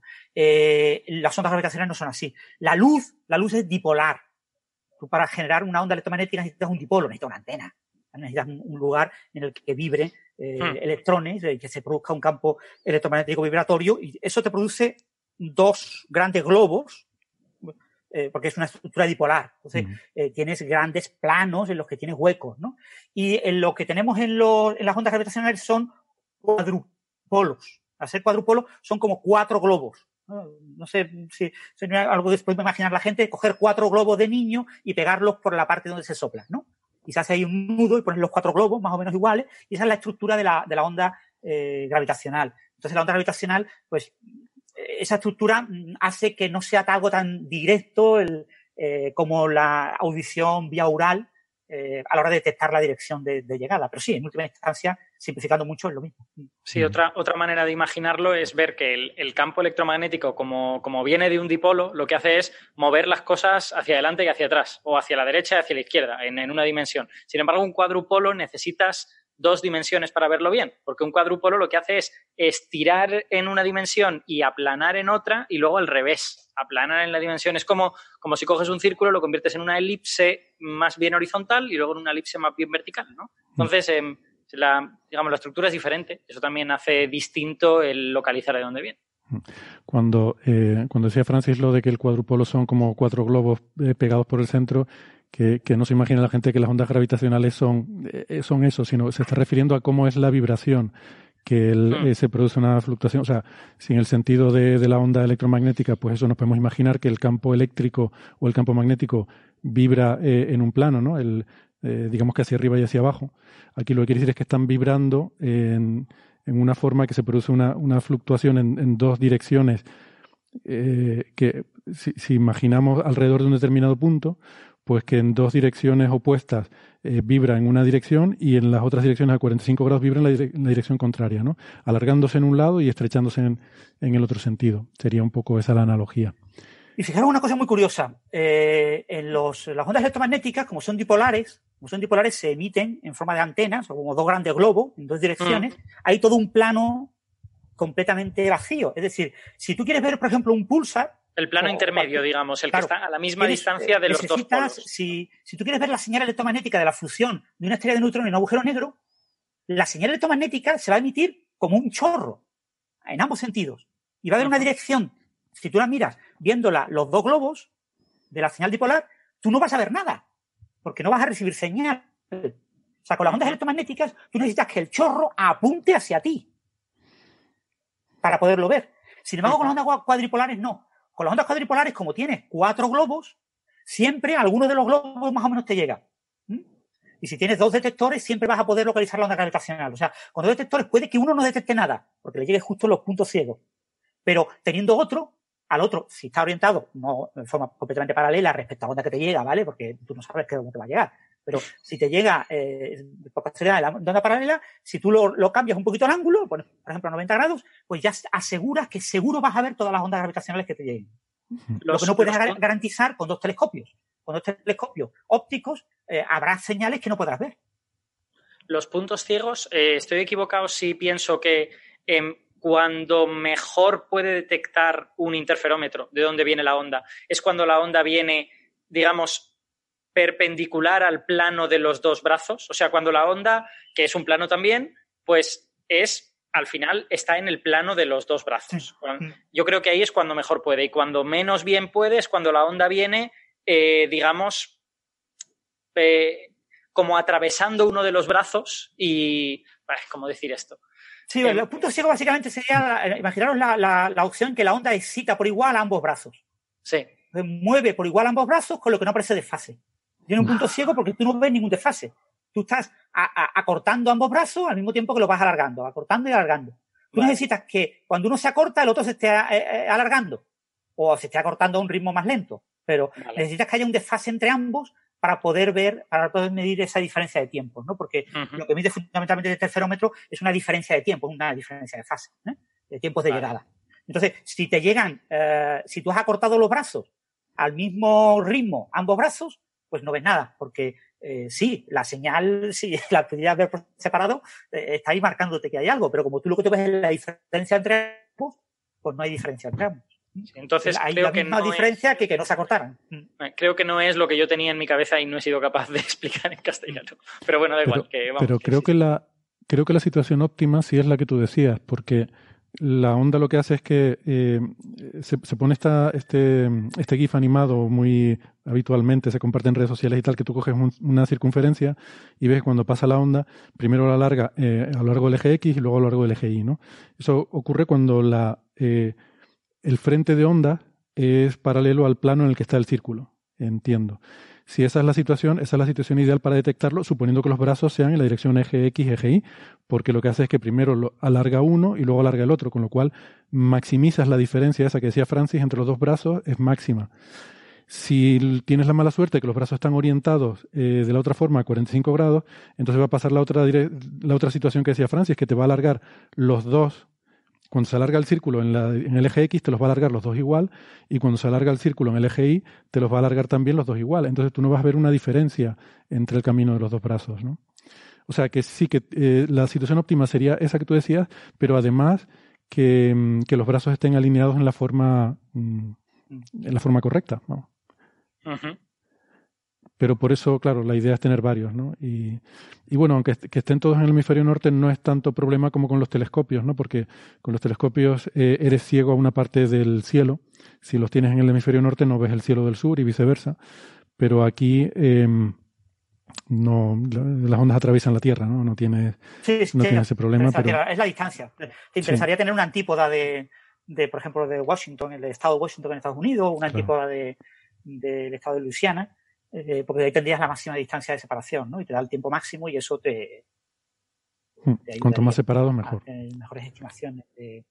Hmm. Cuanto más separado, mejor. Entonces, claro, lo ideal sería pues, poner uno en la Luna. En la Luna, ¿no? Estábamos todos pensando lo mismo. Los chinos lo harán. los chinos lo han hecho ya, pero no lo han contado todavía. ya nos enteraremos. Eh, los chinos son, en este sentido, son muy, muy comprometidos a nivel internacional. Este tipo de proyectos que dan mucha proyección y que colocan a China como una gran potencia, ellos eh, saben muy bien dónde pueden meter eh, algo que, sea espectacular a nivel mundial. O sea, no, no buscan quitarle el nicho a alguien, ¿no? Y el nicho de LISA y, y LISA, ¿no? Que es la nueva versión, es ya de NASA y ESA. Ya ese, interferómetro que se va a colocar eh, más o menos situado en la región de los puntos de Lagrange para detectar ondas gravitacionales en el espacio, sobre todo de, ondas de, de, longitud muy larga para procesos lentos, por ejemplo, fusiones, perdón, eh, sí, fusiones de agujeros negros de masa eh, supermasivos, de agujeros negros supermasivos, el caso de explosiones de supernovas, que también dan una señal muy débil, eh, o el caso de eh, las fusiones que estamos viendo de agujeros negros eh, si las masas son parecidas y son del orden de masa estelar, 20, 30 masas solares, lo que vemos son décimas de segundo. Pero la señal se ha estado producido durante minutos. Bueno, pues LISA podrá ver esos minutos. Podrá ver la señal durante varios minutos, cuando es muy débil para los detectores de tierra, porque no tiene la longitud de onda adecuada, ¿vale? Porque no está sintonizada a la frecuencia. Esto es como la radio. Tienes que poner el dial en la frecuencia, en la longitud de onda oportuna. Pero eh, al tener un tamaño más grande, sí podrá ver esa, cuando están separados esas dos masas, esos dos negros que dan vuelta uno alrededor del otro, cuando están separados, pues distancias mucho más grandes, pues podrá ver esa señal. Entonces podrá ver una señal durante varios minutos y llamar a tierra y decir, vais a ver una señal de tales características desde tal dirección del cielo. ¿eh? Entonces avisará con unos minutos y eh, se hará todo lo posible. Fijaros que en esta señal hay una cosa muy curiosa, que no se ha dado mucha, mucha publicidad, creo, es que eh, eh Hanford estaba en eh, modo de eh, técnico, de, de, reparación de técnica. Entonces, estaban haciendo pruebas y dio la casualidad de que en los dos o tres segundos en los que ocurre esta señal, era justo un momento en el que estaba tomando datos. Mm. O sea, si la señal hubiera ocurrido dos o tres segundos antes o dos o tres segundos después, este detector no lo hubiera detectado porque estaba en una fase de pruebas. Pero en esa fase de pruebas van haciendo pruebas, ¿no? Ahora, ahora sería un buen momento para hacer la imitación de Aparicio y de Iker Jiménez. no, este, este es el momento de decir que en el momento en que funcionen bien y que no necesiten hacer los runs de pruebas no van a ver nada, ¿no? Porque la primera la detectaron en un eh, run de ingeniería. El gran, problema, el gran problema que tenemos con los interferómetros es que es todo muy, muy delicado. Todo es extremadamente delicado. Hay que recalibrarlos constantemente. O sea, eh, no, no, puedes confiar en, en la deriva el, todos los sistemas de, de, de, los espejos, etcétera, de los láseres, etcétera, van derivando y esa deriva la tienes que corregir periódicamente. Entonces, periódicamente tienes que estar haciendo pruebas de recalibrado y no las puedes quitar, ¿no? Entonces, lo que pasa es que en esas pruebas de recalibrado, pues, claro, tú recalibras y en ese proceso hay momentos en los que tomas señal para ver si está recalibrado bien. Y, y a Dios la casualidad, esto, de hecho, en el primer momento se pensó que esta señal probablemente hubiera que descartarla, aun siendo un muy buen candidato, porque el sistema automático había avanzado la señal, eh, hubiera que descartarla, y ya os digo, dos o tres horas después se confirmó que no, que, que se mantenía, ¿no? Eso mucha gente, pues, la gente, mucha gente piensa que esto es como una trivialidad, esto es como poner el ojo en un telescopio, miras y ves la estrellita y ya está, ¿no? Y ver estrellas no es así de fácil, ¿vale? Ver una estrella es extremadamente difícil. Eh, cuando tenga una magnitud de 23, 24, eh, es extremadamente difícil con un gran telescopio, ¿no? Y ver ondas gravitacionales, estamos justo en el, en el top de la tecnología, pues es extremadamente difícil y, y requiere mucho cuidado, mucha atención, ¿no? Pero bueno, en este caso ha habido suerte, ¿vale? Ha habido suerte y, y se pudo, se pudo salvar la señal. Hmm. Por cierto, un detallito sobre lo que estábamos diciendo antes, lo de los puntos ciegos. Está Isa Cordero en el chat de YouTube y confirma que los puntos ciegos son las bisectrices de los brazos. O sea, que entiendo que es el, el ángulo de 45 grados. Si, la, si, el, si el, la dirección perpendicular a la onda que llega es el ángulo de 45 grados entre los dos brazos, pues entonces es cuando no ven nada. Tiene sentido, ¿no? Porque es cuando pasaría lo que Francis ha dicho, que es que estás cambiando los dos brazos al mismo tiempo. Mm, exactamente. Vale, pues nada, aquí en el paper dicen eso que mencionó Francis antes de pasada, de que se había catalogado inicialmente como estrella de neutrones y, agujero negro. Eh, aunque, bueno, comentan que, probablemente, eh, está aquí en la página 12 del artículo, que probablemente no sea una estrella de neutrones, dicen, porque mm, dice, no, no puede ser estable una estrella de neutrones por encima de 2,7 masas solares, mm, pero mm, hay eh, restricciones muy, muy, eh, eh, muy fuertes sobre el, sobre estrellas de neutrones, incluso en masas más bajas, mm, si, si no tienes una, un soporte por la rotación, ¿no? Y que eso hace que parezca poco probable que sea una estrella de neutrones, a pesar de que inicialmente se clasificara como una fusión de estrella de neutrones y agujero negro. Pero que, sin embargo, no se puede descartar completamente esa posibilidad de que fuera una estrella de neutrones, por lo menos con los datos eh, actuales. Bueno, en cualquier caso, sobre la posibilidad de que sea un objeto un poquito más exótico, en plan una estrella de quarks o alguna cosa de estas, para mí lo interesante de esta, de esta señal, de este descubrimiento, es pues empezar a establecer si existe una población de objetos en el mass gap, ¿no? Y en el momento en que, incluso aunque no pudiéramos ver ninguno de ellos, incluso aunque todos ellos pues resulta que son con agujeros negros y no ves contrapartida óptica de nada, si las ondas gravitacionales te establecen que esa población existe, pues se puede empezar una búsqueda, digamos, específica con otros, con otras técnicas astrofísicas para tratar de identificar esos objetos y ver qué narices son, ¿no? Mm. Sí, ciertamente. O sea, los modelos teóricos, el tema de la materia extraña y la materia de quarks, etcétera, eh, mm, parece bastante razonable que puedan existir eh, objetos más allá de las estrellas de neutrones. ¿eh? De tamaño, tamaño van a ser muy similares, son objetos muy parecidos. Las estrellas de neutrones son un poquito más grandes que un agujero negro, no, no son mucho más grandes, de la misma masa. con lo que no hay mucho hueco a cambio en tamaño. Pero sí hay posibilidad de que, de que su dinámica sea diferente, ¿no? De que eh, chorros que produzcan, la dinámica tipo pulsar, etcétera, sea diferente y tenga algún tipo de marca distintiva, ¿no? Hmm. sí, en, todavía pues no ha habido Fijaros que de la tontería, por ejemplo, de las supernovas 1A, perdón, Alberto, las supernovas 1A todavía no sabemos si las supernovas 1A producidas por fusión y las producidas por acreción eh, son diferentes, ¿no? No sabemos hmm. distinguirlas todavía. Exacto. Y, llevamos estudiando supernovas 1A, pues, 40 años. Pues imaginaros un objeto que estamos empezando a ver ahora alguna que otra estrella de neutrones que aparenta tener más de 2,4 masas solares. Claro, con grandes incertidumbres, con grandes problemas. Cuando tengamos más datos y telescopios mejores, probablemente el James Webb, por ejemplo, eh, una de las cosas que podrá observar serán ese tipo de, objetos. Lo que, pasa es que yo no, yo no sé si va a ser... cercanos. No sé si va a ser posible distinguir eh, diferentes escenarios de cosas parecidas a estrellas de neutrones, por ejemplo, estrellas de neutrones y otros objetos parecidos, porque al final lo que nosotros vemos, que vemos el resultado del campo magnético, porque vemos chorros de radiación sincrotrón que llegan a nuestra línea de visión, o vemos rayos X producidos por eh, la, em, la caída de material. ¿Perdona?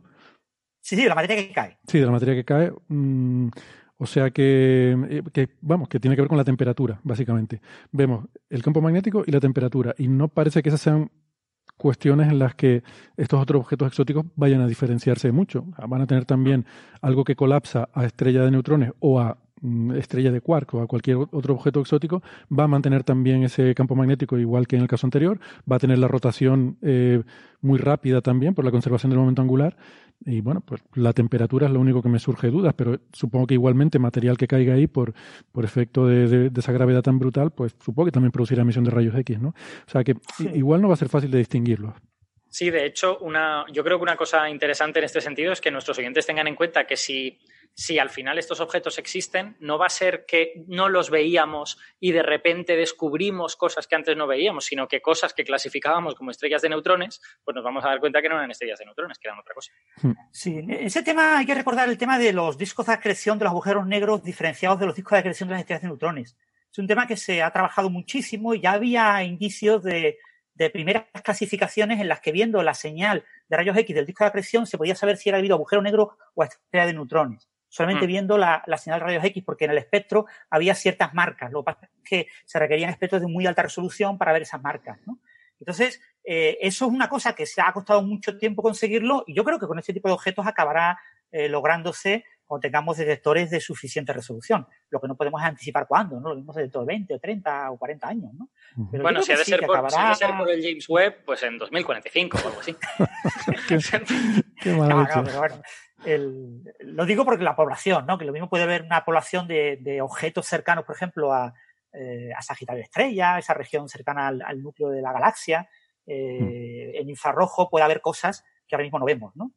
Ahí mm. sabemos que tiene que haber una población enorme de estrellas de, neutrones y tiene que haber una población enorme de agujeros negros y no los vemos. Mm. Entonces, pero sabemos que tienen que estar ahí. ¿Por qué? Porque es un pozo potencial y las cosas caen a los pozos. Hmm. Si tú coges latas en el campo, que, no, que nadie lo haga, eh, todas caen desde, desde, la cima hasta el valle. Entonces, ahí tiene que pasar, ¿no? Entonces, esos objetos son objetos tan pequeños que son imposibles de ver con telescopios en infrarrojo mucho más eh, poderosos que los actuales, es posible que veamos objetos que ahora mismo no vemos. Hmm. Creo yo. Ojo, las cosas caen siempre que haya alguna disipación de energía, si no, no caen, se quedan en órbita. Eh, pero bueno. Digo porque es un... depende de la velocidad con la que vayan, ¿eh? Sí, bueno. Digo porque es una, eh, ¿cómo se dice? Misconception, ¿no? Una una confusión común, ¿no? El pensar que como tengo un agujero negro, pues inmediatamente todo va a caer hacia ahí y se lo va a traer. No, las cosas, las cosas caen en órbita. Las cosas acaban cayendo el agujero negro porque acaban, acaba habiendo fricción y acaba habiendo eh, disipación de energía por diferentes fenómenos y eso hace que vayan perdiendo velocidad y poco a poco acercándose al agujero negro. Igual que en la Tierra, los satélites caen porque rozan con la atmósfera, ¿no? Si no... Después hay un tema muy, muy, muy importante que a veces, muchas veces olvidamos. Bueno, aparte de que la Luna cae hacia la Tierra, que la, eh, orbitar es caer, ¿no? No, la Luna la Luna se aleja de la Tierra. Sí, bueno, pero los objetos que orbitan, quiere decir que, está, en caída. Ah, que está en caída, sí, sí, que la órbita es una caída. Eh, en, la relatividad general, todo sistema eh, de más de un cuerpo radia. Hmm. O sea, no es necesario que disipe energía, pero radia energía. Sí, bueno. Lo que pasa es que, claro, los cuerpos grandes radian muy poca energía si van a velocidad muy baja y tienen masas bajas, ¿no? Para tener una radiación gravitacional fuerte necesitas cuerpos de una masa lo más grande posible, el tamaño lo más pequeño posible y que se muevan lo más rápido posible. Mm. Pero eso para lograr la máxima eficiencia. Pero entonces el problema de dos cuerpos, que es estable en la teoría de Newton, no es estable, en, la eh, mm. relatividad general.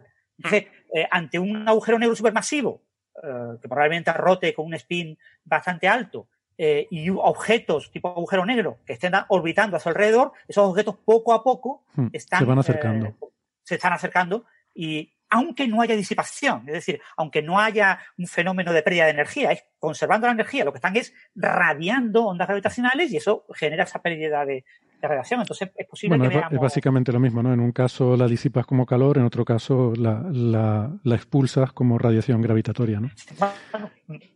Mm. Pero que, no se puede evitar. O sea, que eh, nadie piense que eh, puede existir una órbita cerrada, eh, aunque se mueva el perihelio tipo Mercurio, que se mantenga estable. Mercurio se está acercando al Sol. Muy lentamente. pero... se está acercando al Sol. No puede no acercarse. Esto lo prohíbe la relatividad general. ¿vale? Es un punto importante que la gente no se da cuenta. Habría, que ver, no, estoy seguro, habría que ver ahí si es más importante porque es, tan pequeño el efecto. Es que hay, efectos que compiten. La Luna se está alejando, a pesar de que la relatividad general le haría caer a la Tierra por emisión de onda gravitatoria, se está alejando por el efecto de las mareas, porque le está robando momento angular a la Tierra. ¿no? Entonces, mm. hay efectos que pueden competir ahí. Sí, sería, interesante hacer ese, esa estimación de órdenes de magnitud de diferentes efectos, ¿no? Por ejemplo, Mercurio, como decía Francis, Mercurio sufre efecto de relatividad general bien conocido por la precesión del perihelio, ¿no? ¿Es más importante la caída por radiación de ondas gravitatorias o el empuje de presión de la radiación solar que lo empuja hacia afuera? La presión solar sea más importante. O, la, o la expulsión de gases por el lado diurno, ¿sabes? Hay, hay una serie de efectos ahí. Claro, en el lado diurno tiene una expulsión de gases mayor que en el lado nocturno, lo cual ejerce una propulsión. Los planetas están propulsados hacia afuera. Hay una. Pero son yo creo que el pobre, Mercurio no le deben de quedar muchos gases ya. Sí, sí, sí. Mercurio, tiene, una exosfera. O sea, todo, si, vas ¿Ah, si miras con suficiente detalle, encuentras cualquier cosa porque el cero no existe en la naturaleza. Y Mercurio tiene una exosfera de material que va evaporando continuamente, eh, que está muy caliente. ¿eh? Pobrecito.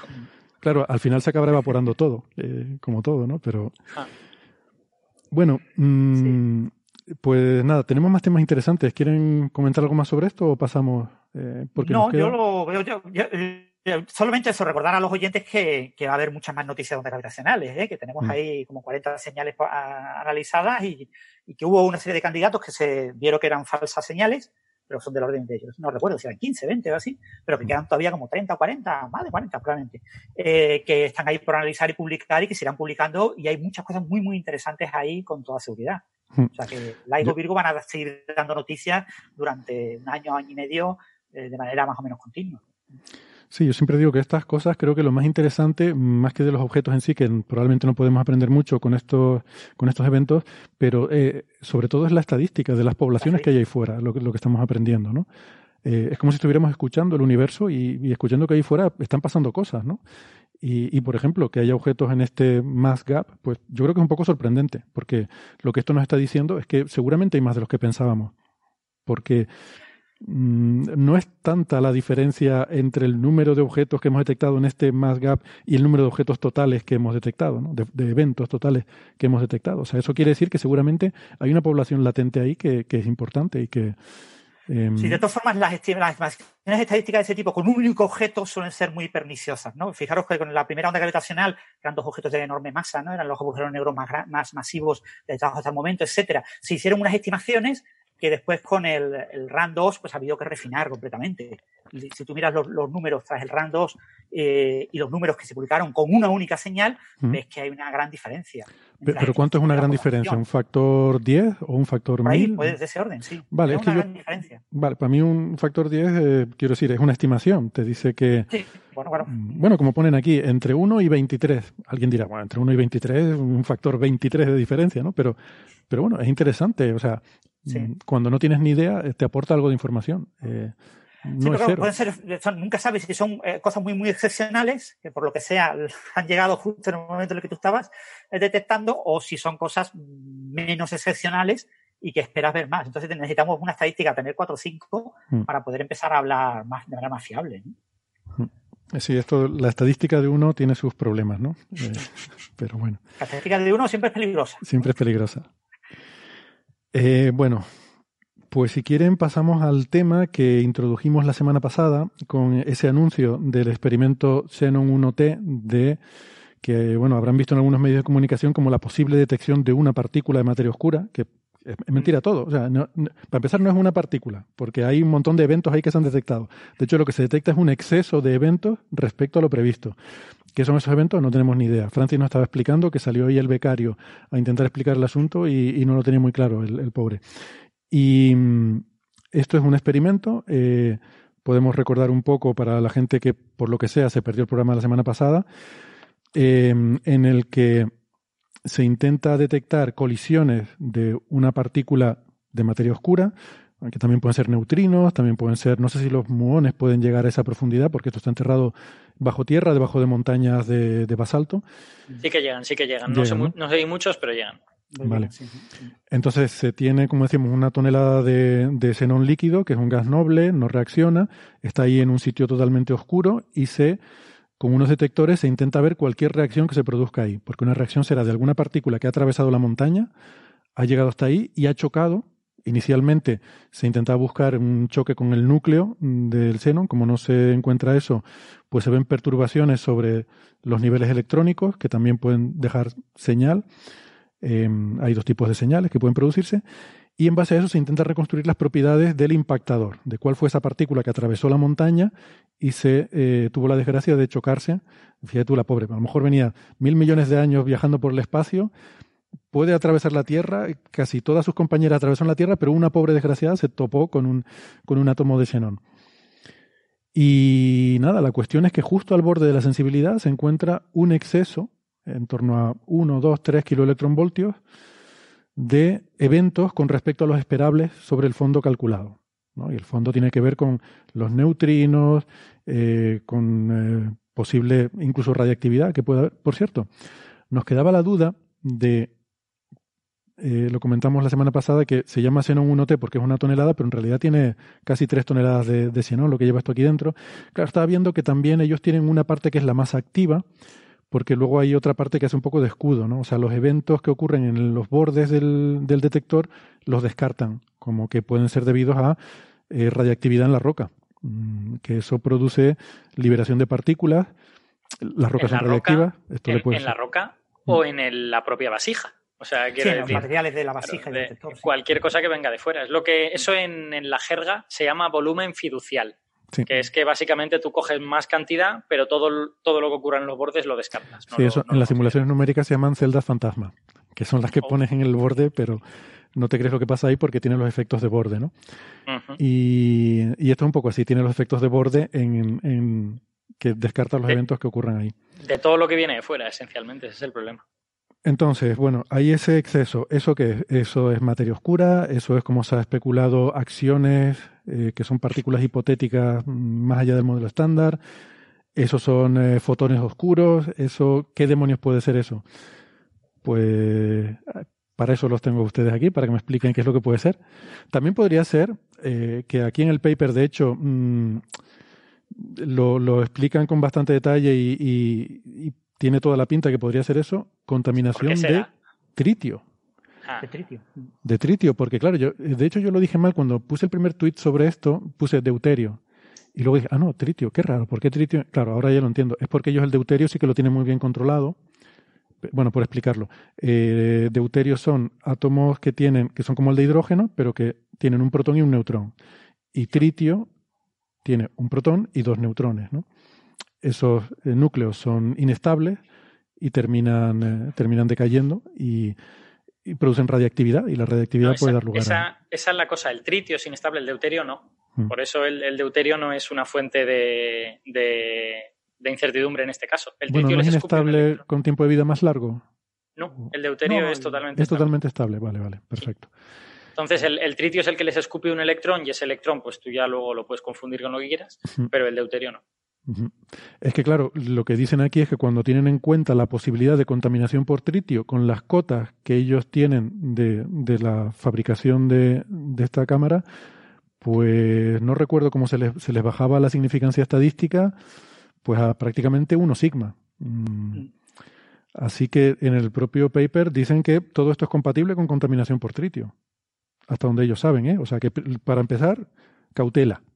¿Vale? Mm. Sí, Porque yo... yo... esto, perdona, es que esto me lo estoy viendo. Esto ahora va a ser los titulares. Han detectado la partícula materia oscura y dentro de dos meses se verá que esto era tritio o era cualquier otra cosa y vendrán los, yo qué sé, los demonios o los que sea diciendo, eh, ven que van anunciando que han encontrado materia oscura y luego resulta que no la encuentran. No, no, lo que pasa es que hay que saber interpretar las cosas que se dicen, ¿no? Sí, el, probablemente se va a tardar más tiempo que eso. Yo tengo unas cuantas fuentes eh, cuyo origen no puedo revelar. Que bien, esto me hace sentirme como un oh, qué bien te ha quedado eso. Pero esas, esas fuentes me dicen que el tritio, para quitarlo hay un sistema de purificación, que no sé exactamente cómo funciona, no sé si eran unos filtros o qué cosa es. Y, y digamos que supongo que ese sistema de purificación quitará muchas cosas, pero no son no están seguros de cuánto tritio te, te puede quitar o si te puede quitar todo el que vas a tener ahí. Y el problema es que, por lo que me han dicho, no hay forma de testear esos filtros que no sea en el propio experimento. Entonces, eh, no puedes, digamos, hacer otro mini experimento en la sala de al lado para ver cómo funcionan los filtros, sino que las condiciones del experimento son únicas en ese sentido, supongo por la manera en que están colocados, y por lo tanto el, propio experimento es la única manera de testear esos filtros. Bueno, puedes ponerle una, pared de plomo eh, encima del experimento y, ver si... O, hacer medidas eh, en diferentes momentos del día que los neutrinos del Sol te vienen de diferentes Sí, pero la materia oscura no tiene por qué venir de diferentes sitios. No, eh. pero, pero las acciones solares, por ejemplo, sí.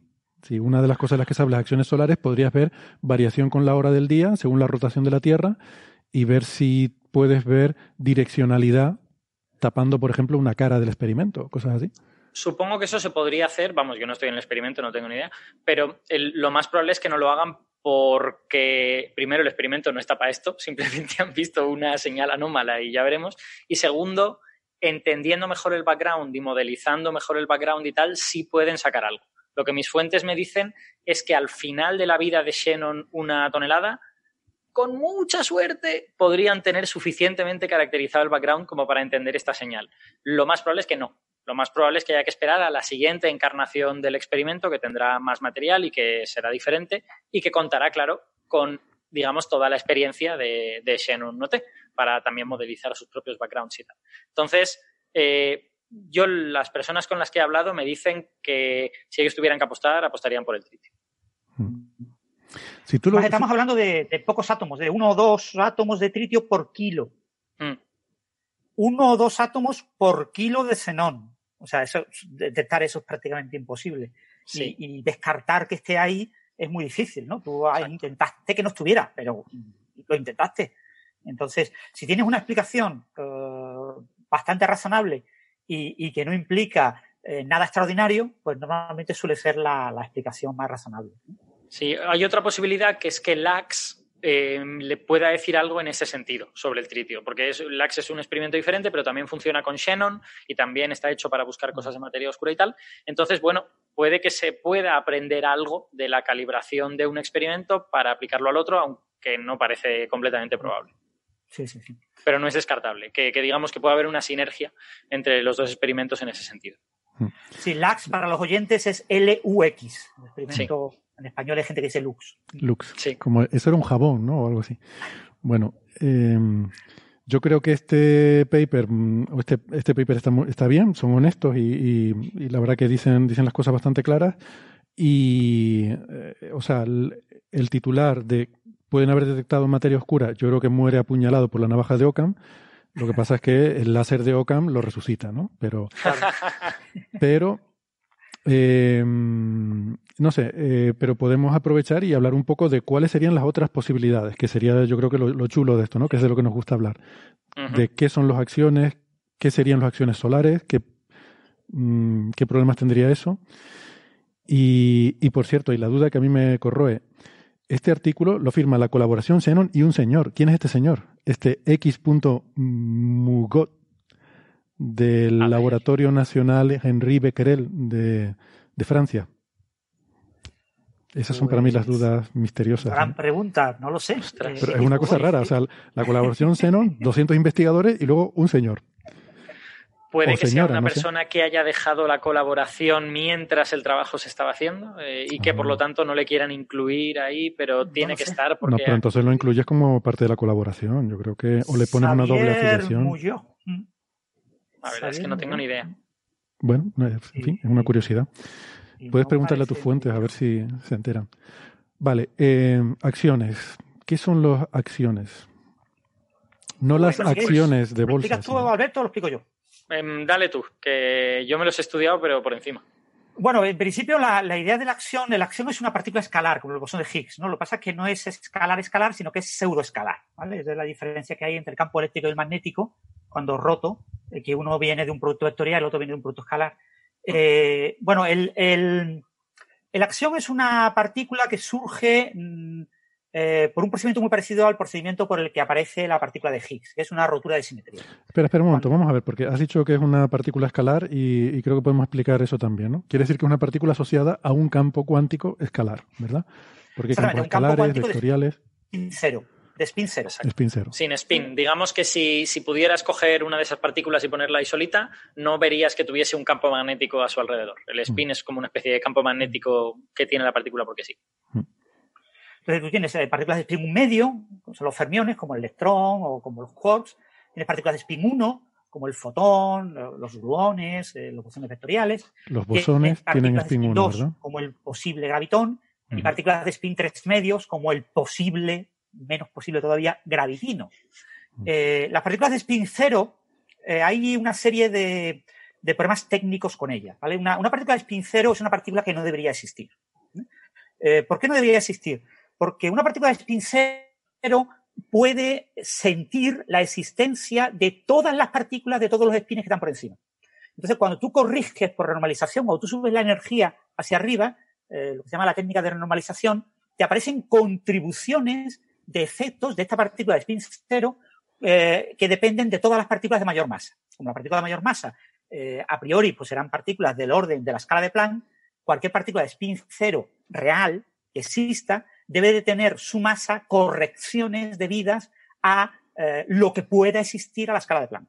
Déjame, déjame, hacer una mini, un mini apunte en este sentido. En, teoría cuántica de campos, las propiedades de las partículas que tú pones, tú tienes tus ecuaciones y tal, y pones una masa para la partícula, una interacción, una no sé qué, reciben correcciones por parte de las otras partículas que interaccionan con ella. O sea, tú pones una masa inicialmente, pero si esa partícula la rodeas de 25 otras partículas, la masa de esa partícula va a cambiar, se va a ver afectada por la presencia de esas partículas. Es lo que se llama vestir los parámetros, vestir la masa, vestir las interacciones. Entonces, eso es lo que quiere decir Francis, que las partículas de, de son vestidas por todo el mundo.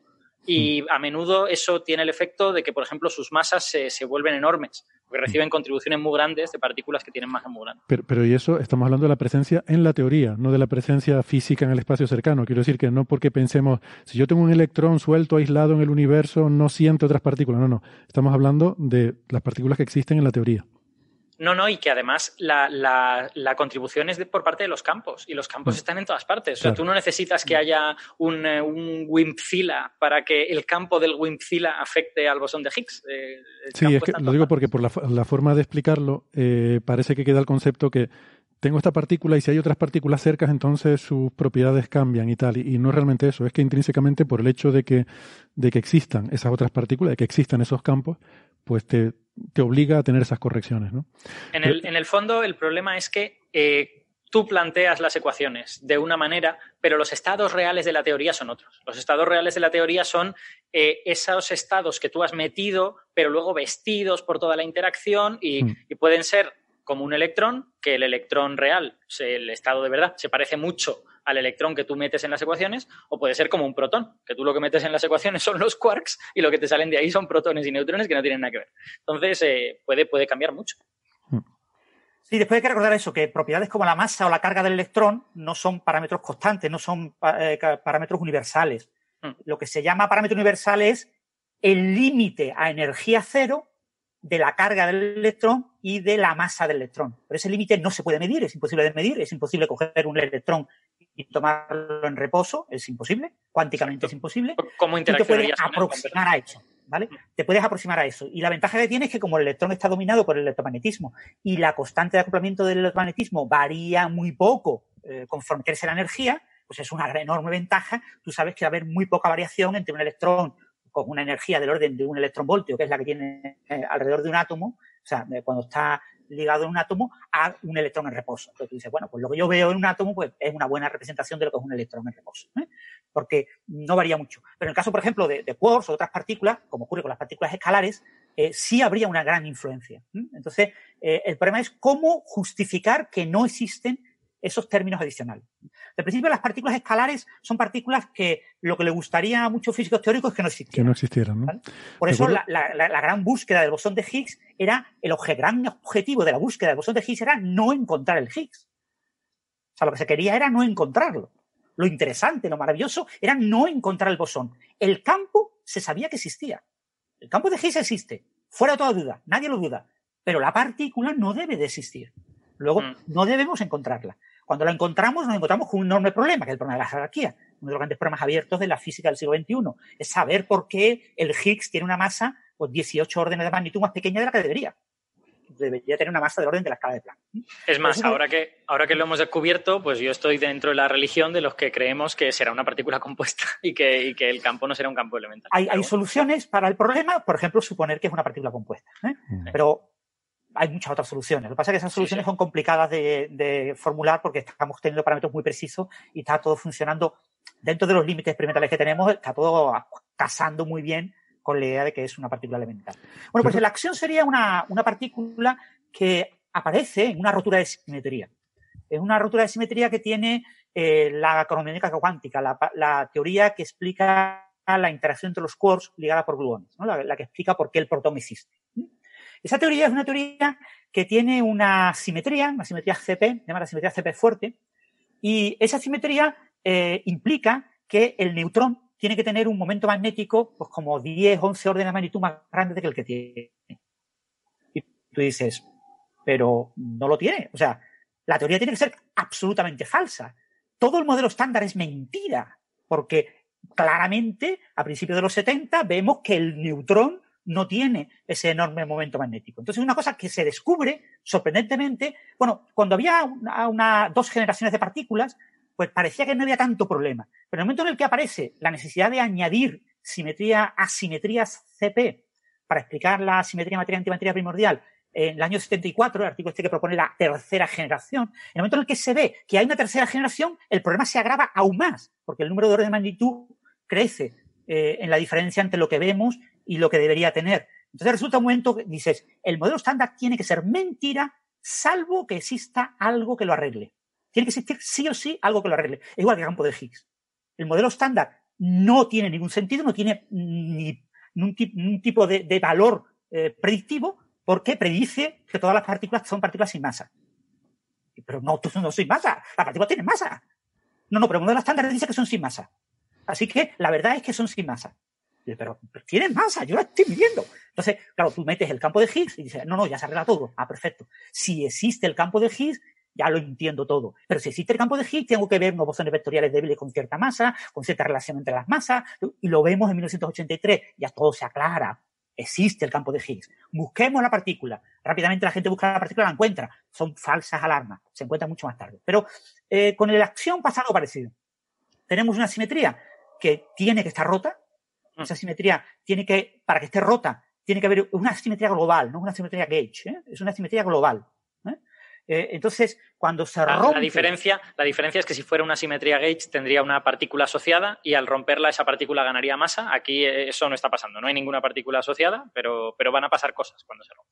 Exactamente. O sea, tú no tienes una partícula, un bosón que propague una nueva interacción, como ocurre con el Higgs, que propaga la interacción de Yukawa, la interacción, la quinta interacción fundamental, eh, sino que lo que tienes es un mecanismo de rotura de esta simetría global que te da una partícula parecida al Higgs. ¿vale? Mm. Te da un bosón escalar, sea un bosón de Goldstone, un bosón de Nambu-Goldstone. Eh, Nambu tuvo el premio Nobel por ese tipo de cosas. Y Goldstone, ¿no? Pues falleció. Y, y esta partícula pseudoescalar es una partícula que tiene que existir. Esta partícula, entonces se vio que esa partícula tiene que existir, eso lo predijeron Pesci y Quinn. Quinn es Helen, eh, Helen es una física de partículas muy famosa que sigue viva, por cierto, y que si se descubriera la acción podría recibir un premio Nobel. Pesci ya falleció, falleció recientemente, eh, con lo que no puede recibir nada. Y, y, entonces lo que ellos descubren es que tiene que, es un mecanismo de rotura de simetría global te devuelve la existencia de una partícula que te arregla todo el asunto. Porque la existencia de esa partícula se genera a nivel primordial en los primeros instantes del universo, te arregla el problema del acoplo que requiere que el neutrón tenga un gran campo magnético. O sea, está rota esa simetría y el neutrón puede tener el campo magnético intrínseco que le dé la gana. Entonces, pues ya lo arreglamos, ¿vale? O sea, puede tener el que sea. Otra cosa es que después, como tú calcules con el modelo estándar, sale un valor muy pequeñito, pero ya tienes mucha más libertad. Claro, esa partícula tiene que existir. Así que predicción del modelo estándar. Existe la acción. ¿Qué pasa? Que la predicción de la acción eh, es una eh, arma de doble filo porque la acción es una partícula que tiene que acoplarse al electromagnetismo. No tiene carga, es neutra. Es neutra. Pero es una partícula que puede interaccionar con el fotón. ¿Cómo puede interactuar con el fotón si no tiene carga? Eso me deja descolocado. Bueno, básicamente porque los quarks tienen carga, entonces hay un acoplamiento ah. entre la cromodinámica cuántica, los efectos cromodinámicos y los efectos electromagnéticos. Vale, no, tiene no, tiene carga neta, pero sí los quarks se lo componen. Sí, que, el modelo estándar sean simetrías separadas no es completamente verdad. Estas son simetrías que están intrínsecamente colocadas para que todo funcione. Entonces, la carga del protón que es la suma de cargas de quarks, tiene que coincidir con la carga del electrón, con signo opuesto, una serie de... Pero, entonces, perdona, entonces la acción, este eh, primigenio, no es una partícula eh, fundamental, está hecho de quarks.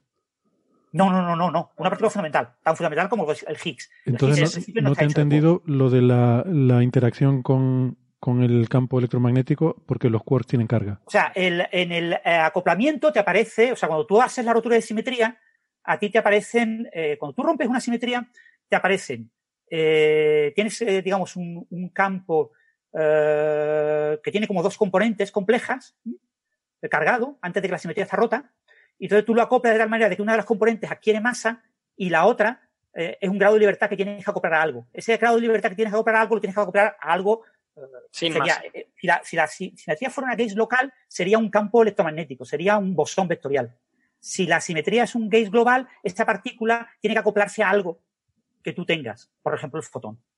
Sí, la, necesita acoplarlo.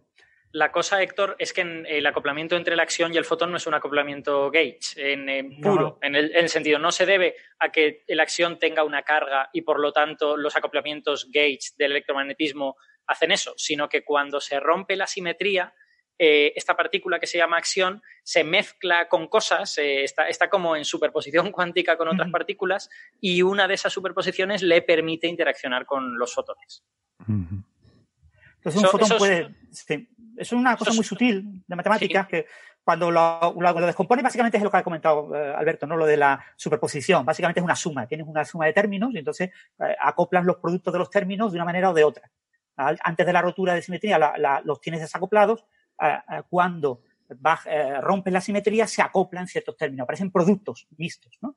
y uno de los productos que aparece es un factor de acoplamiento de la acción a el fotón. Y aparece también un factor de acoplamiento de la acción a todas las partículas cargadas, por ejemplo, el electrón. Acoplamiento de la acción con los electrones, con los fotones, etc. Matemáticamente no es, es relativamente parecido a lo que sucede con los neutrinos y los neutrinos estériles y todo esto. Que tú hablas de neutrinos estériles que tienen una masa muy grande, pero tienen un acoplamiento pequeñito a los neutrinos que proviene de eh, unos acoplamientos iniciales que tú has diagonalizado y tal, y, te aparece ahí como un acoplamiento secundario que viene de todo esto. Bueno, no sé, esto no ayuda en nada. no sé. Eh, pero, no, pero un poquito de matemática no es muy difícil. Cuando te pones a hacer los cálculos no es difícil verlo. Un ejemplo de ecuaciones diferenciales ordinarias, ¿no? Simplificando todo al máximo, pones el ejemplito de los campos no lineales y te sale automáticamente, porque tienes unos productos que, que te dan ese, se mezclan los estados cuando se rompe la simetría. Pero, lo que, lo que yo no sé. Para, quizás para, para Alberto, eh, esto, este mecanismo que dices con superposición de estado, esto no ocurre con los neutrinos. Los, neutrinos no se acoplan al campo electromagnético. Eh, no, no, claro, no. Lo que quiero decir es que eh, las, tú sabes que los, que los estados de sabor de los neutrinos son superposiciones de estados de masa definida. O sea, el neutrino electrónico es una superposición de eh, neutrino con masa 1, neutrino con masa 2 y neutrino con masa 3. Bueno, pues si hubiera neutrinos más pesados, podría ser una superposición de también esos neutrinos con masas enormes. El neutrino electrónico podría ser en un 0,0001%, pues un neutrino con masa gigantesca. Y eso haría que tú tuvieses eh, un que pudieras hacer interaccionar ese neutrino de masa gigante con un electrón, gracias a eso. A pesar de que inicialmente ese neutrino de masa gigantesca es estéril y no debería interaccionar con nadie. Pero como una, como una pequeña cantidad del neutrino electrónico eh, es una superposición de una pequeñita cantidad de S, pues entonces puede. Con el acción pasa algo eh, similar. Vale. Que se debe, se debe a que se superpone con otros campos. Y le quería preguntar a Francis, la, interacción de la acción con el fotón, ¿qué tipo de vértice es? ¿Es entran dos fotones y sale una acción o, cómo es? Eh, bueno, sí, no, no, a ver, no, no hay interacción, hay, hay scattering. O sea, tú tienes la acción puede chocar contra un fotón y sale un fotón, o un fotón puede emitir una acción y continuar. Vale. O sea, es un vértice de, una acción a, dos fotones, un vértice de ese Vale.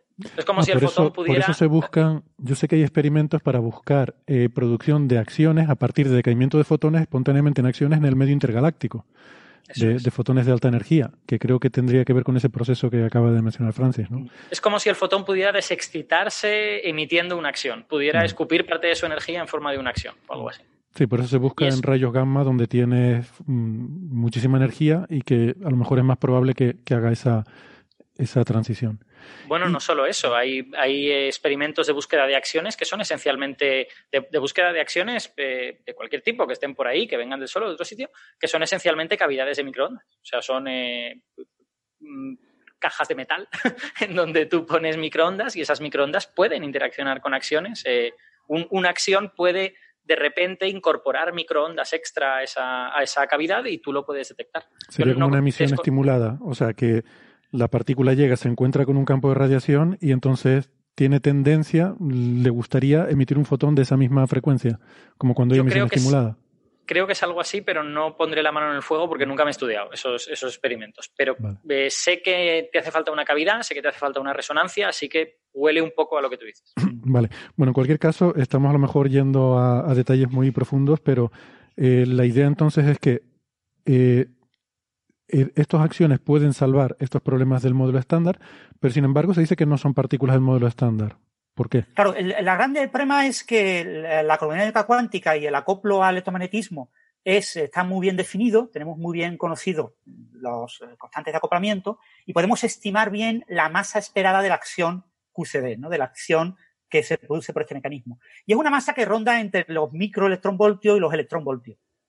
Eh, es una masa que, claro, eh, el efecto de esa masa depende de cómo se acople la acción al campo electromagnético eh, el acoplamiento puede ser más grande o puede ser más pequeño, pero el hecho de que se vean estrellas, de que ciertas estrellas eh, mantengan su luminosidad durante mucha, una vida muy larga, que haya estrellas muy viejas, implica que el acoplamiento no puede ser muy grande. Entonces hay límites al máximo acoplamiento. Y esos límites eh, descartan en gran parte la acción original.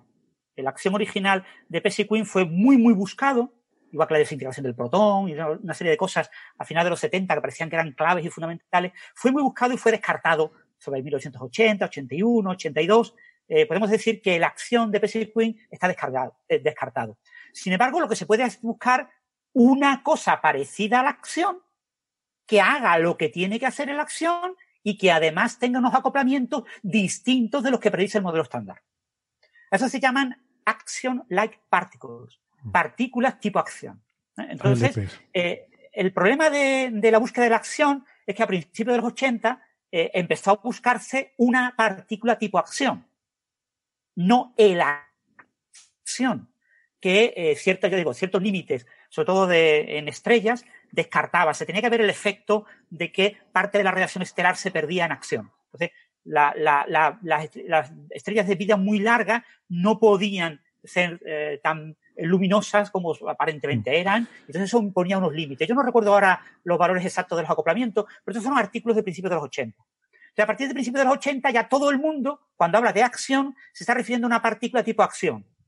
Y las partículas tipo acción yo puedo jugar con ellas, los teóricos es la ventaja que tenemos, es que podemos jugar con los parámetros y hacer lo que nos dé la gana. Tú ya tienes la libertad enorme en el rango de masa. Tú ya no tienes limitas a masas entre microelectronvoltio y mil electronvoltio. El neutrino sabemos que tiene que tener una masa, puede que haya un neutrino sin masa, uno de los tres, pero al menos los otros dos tienen que tener masa. Y sabemos que la, la masa de los neutrinos debe de ser por encima de unos 10 milelectronvoltios y por debajo de unos 200 uh, eh, milelectronvoltios, ¿no? 0,2 décimas de electrón, o sea, 0,2 electronvoltios. Hay algunas personas que hablan incluso de extenderlo hasta un electronvoltio, porque hay experimentos como Gerda, Gerda en Alemania, eh, que están buscando por ahí, pero es porque no nos queda otro remedio que buscar por ahí, pues no, pero ahí no está. Entonces, en los límites cosmológicos hablan de 0,14, 140 electronvoltios, pero es decir, la masa del neutrino ronda entre, pongamos como muy bajo, muy bajo, pocos electronvoltios, hasta unos 200 electronvoltios. Bueno, pues el, el acción eh, QCD tenía que tener una masa un poquito por debajo de eso, por debajo de los electronvoltios y eh, del orden de los microelectronvoltios, no mucho más abajo. Los, las partículas tipo acción pueden ya tener un rango de masas que tú quieras.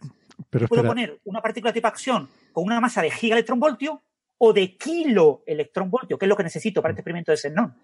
Para el experimento xenón 1T veo un exceso a kiloelectronvoltio, dos medio kiloelectronvoltio, entre 2 y 3, pues eh, tengo que poner una acción con esa masa.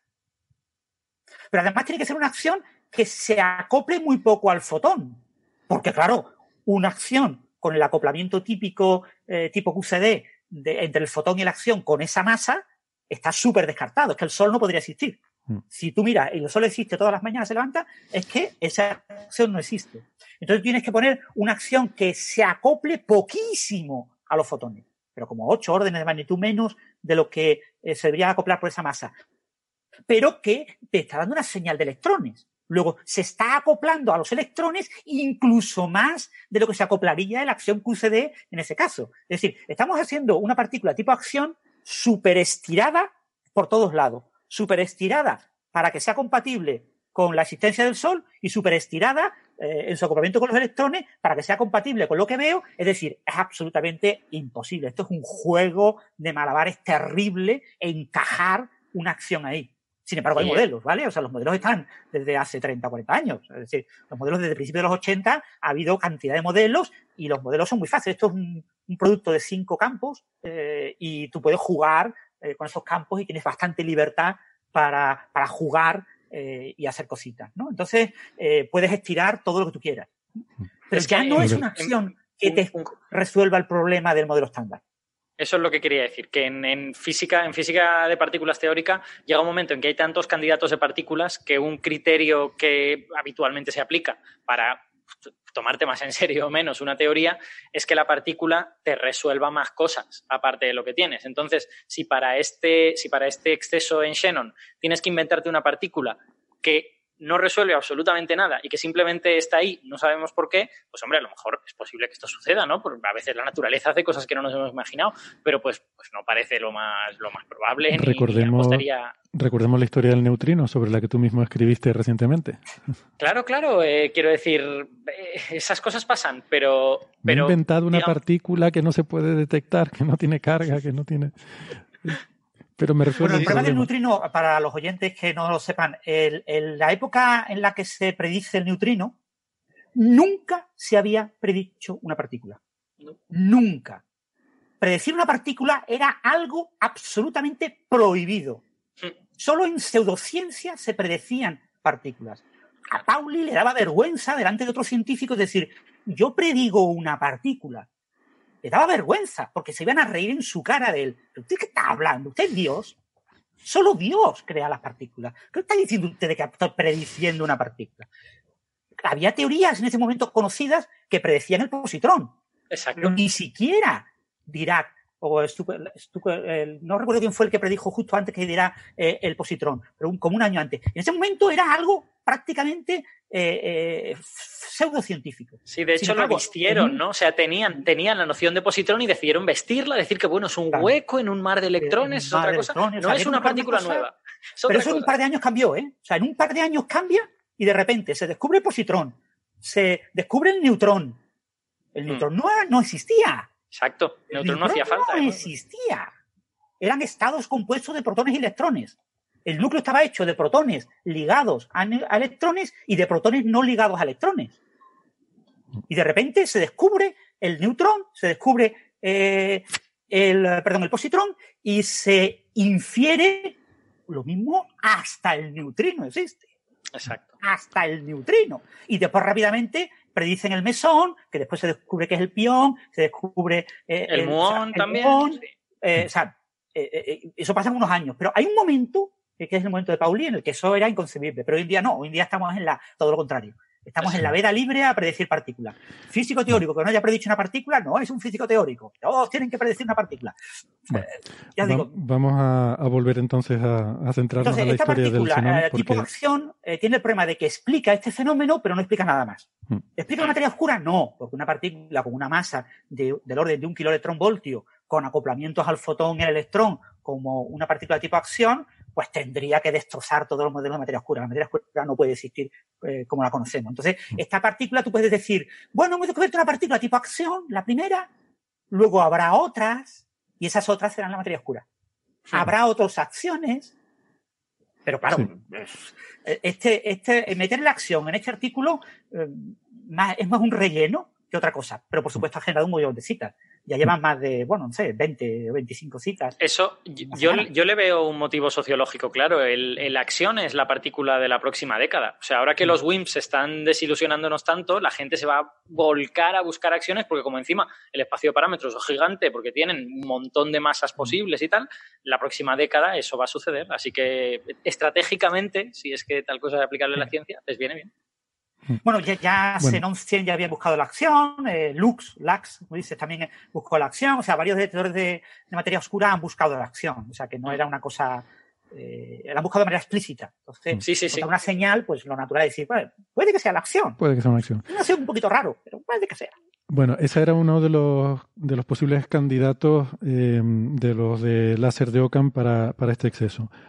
Eh, otro y ahora ya sí vamos muy brevemente, porque por ir acabando con este tema, podía ser también se hablaba de neutrinos con eh, neutrinos solares con un momento magnético mm, fuerte, ¿no? Eh, como, sí, este, este me gusta a mí. Este, este, yo creo que es el que nadie se fija, porque como no tiene nombre fancy, como no se llama Dark Photon, ni Axion, ni cosas raras, ah, pero este es bonito, porque los neutrinos sabemos que existen.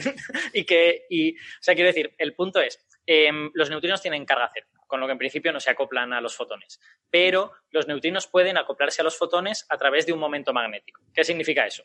Pues significa que el neutrino se desdobla en otras dos partículas que sí tienen carga, una de ellas se acopla al fotón y luego el neutrino se vuelve a juntar, lo que se llama un proceso a un loop. Es como tú tienes un neutrino, ese neutrino escupe un W y el neutrino se transforma en un electrón, el fotón se acopla a alguno de estos dos y luego el neutrino se vuelve a recomponer. Eso es, bueno, es un, es un acoplamiento efectivo en este sentido, o un loop, como, como lo quieras llamar, pero ese acoplamiento existe, mm. ¿vale? Y en el modelo estándar es muy pequeñito, ¿vale? El, neutrino tendrá un, modelo, un momento magnético porque está en el modelo estándar, pero es muy, muy pequeño. Eh, sin embargo, todos creemos que los neutrinos van a estar conectados con otro tipo de partículas para explicar por qué su masa es tan pequeña. Todos creemos que el neutrino es como una especie de ventana a la, a la nueva física. Entonces, si esas partículas están cargadas, pueden hacer aportaciones al momento magnético del neutrino que sean más grandes que las del modelo estándar, porque las del modelo estándar son muy, muy pequeñas. Entonces, mm. es como una gran oportunidad. El hecho de que el modelo estándar te dé un momento magnético muy chiquitín, un acoplamiento neutrino-fotón muy pequeñín, pues quiere decir que si tú observas que los neutrinos se acoplan a los fotones más intensamente, pues eso es nueva física, probablemente. Entonces, se ha hecho un montón de investigación en todos los modelos de masa de neutrinos, que qué momentos magnéticos dan a los neutrinos y tal. Básicamente, tú lo primero que haces cuando tratas de plantear nueva física con un neutrino es explicar su masa, pero lo segundo o lo tercero es calcularte los momentos magnéticos, porque, porque se buscan y porque están relativamente, o sea, no muy, muy eh, acotados, pero suficientemente acotados como para lo mejor que tu modelo no sirva para nada. Eh, entonces, bueno, la, la idea sería que aquí lo que tuvieses es un neutrino que llega, escupe un fotón porque se acopla a él con este, con este momento magnético y ese fotón es el que luego interacciona con los electrones y produce esta señal en, en Shannon y todo esto. Entonces, si los neutrinos tienen el momento magnético del modelo estándar, eso no tendrías que verlo bajo ningún concepto, pero si tienen momentos magnéticos más grandes, pues a lo mejor podría ser. Y sería, digamos, en este caso no sería materia oscura, sería más bien un indicador de nueva física en el sector de los neutrinos relacionado con, vaya usted a saber qué, quizá la masa del neutrino o quizá otra cosa. Aquí estaríamos hablando sí, de. ahí además es muy importante que el neutrino sea una partícula de Majorana. Eso sería tener una indicación de que es una partícula de Majorana no de Dirac. Sí, exacto. De Majorana quiere decir que es su propia antipartícula, básicamente. Sí, que, que, que, el, que el número leptónico es una mala simetría que, que, al final el número de leptones del universo no está, no está conservado. O sea, es, es otra manera de decir, de decir la misma cosa. Eh, claro, hay que recordar eso, que tendría que ser como ocho veces mayor que el que, el, que predice el modelo estándar, que hay experimentos que lo han buscado. Ocho, ocho, órdenes de magnitud. Ocho, ocho órdenes de magnitud. Ah, es, es que el estándar predice del orden de día menos 19, de ese orden, dos días de 19, y esto es del orden de día menos 11. Eso es. 5, 3 por día menos 11. Mm. Y que ya hay experimentos que descartan eh, momentos eh, magnéticos de neutrino de este orden. Es decir, han elegido, tienen la suerte de que han cogido básicamente donde está el límite, que está por ahí. Entonces, es decir, eh, me descartan hasta aquí, pues lo pongo aquí. ¿Funciona? Uh, sí, funciona, qué maravilla. Eh, bueno. Pero mm, el, este límite va a bajar pronto, eh, dos, tres y cinco años, va a bajar y probablemente acabe cargándose esta posibilidad. ¿no? Con toda probabilidad, y si no lo hiciera, pues sería maravilloso, ¿no? Porque ahí, ahí estarías, quiero decir, la materia oscura no sabemos si la va a descubrir Shannon o Lax o nadie, porque como, como sea muy mala persona, igual no interacciona en absoluto. Pero los neutrinos existen, y como les miras un momento magnético tan grande, eso es algo. Vale. Y el otro candidato que se menciona en el paper SN1T es el de materia oscura bosónica. Eh, o sea, algo parecido a un fotón oscuro, que hemos comentado otras veces, ¿no? Algún tipo de eh, bosón que medie una interacción en el sector oscuro entre partículas, eh, partículas con carga en el sector oscuro que tengan su propio electromagnetismo oscuro, ¿no? Y que, pues lo que se ha visto aquí es una interacción mmm, con, con, este tipo de partículas. Aquí sí que la verdad es que no dan mucha información en el, en el paper, pero bueno, lo plantean como otra de esas posibilidades.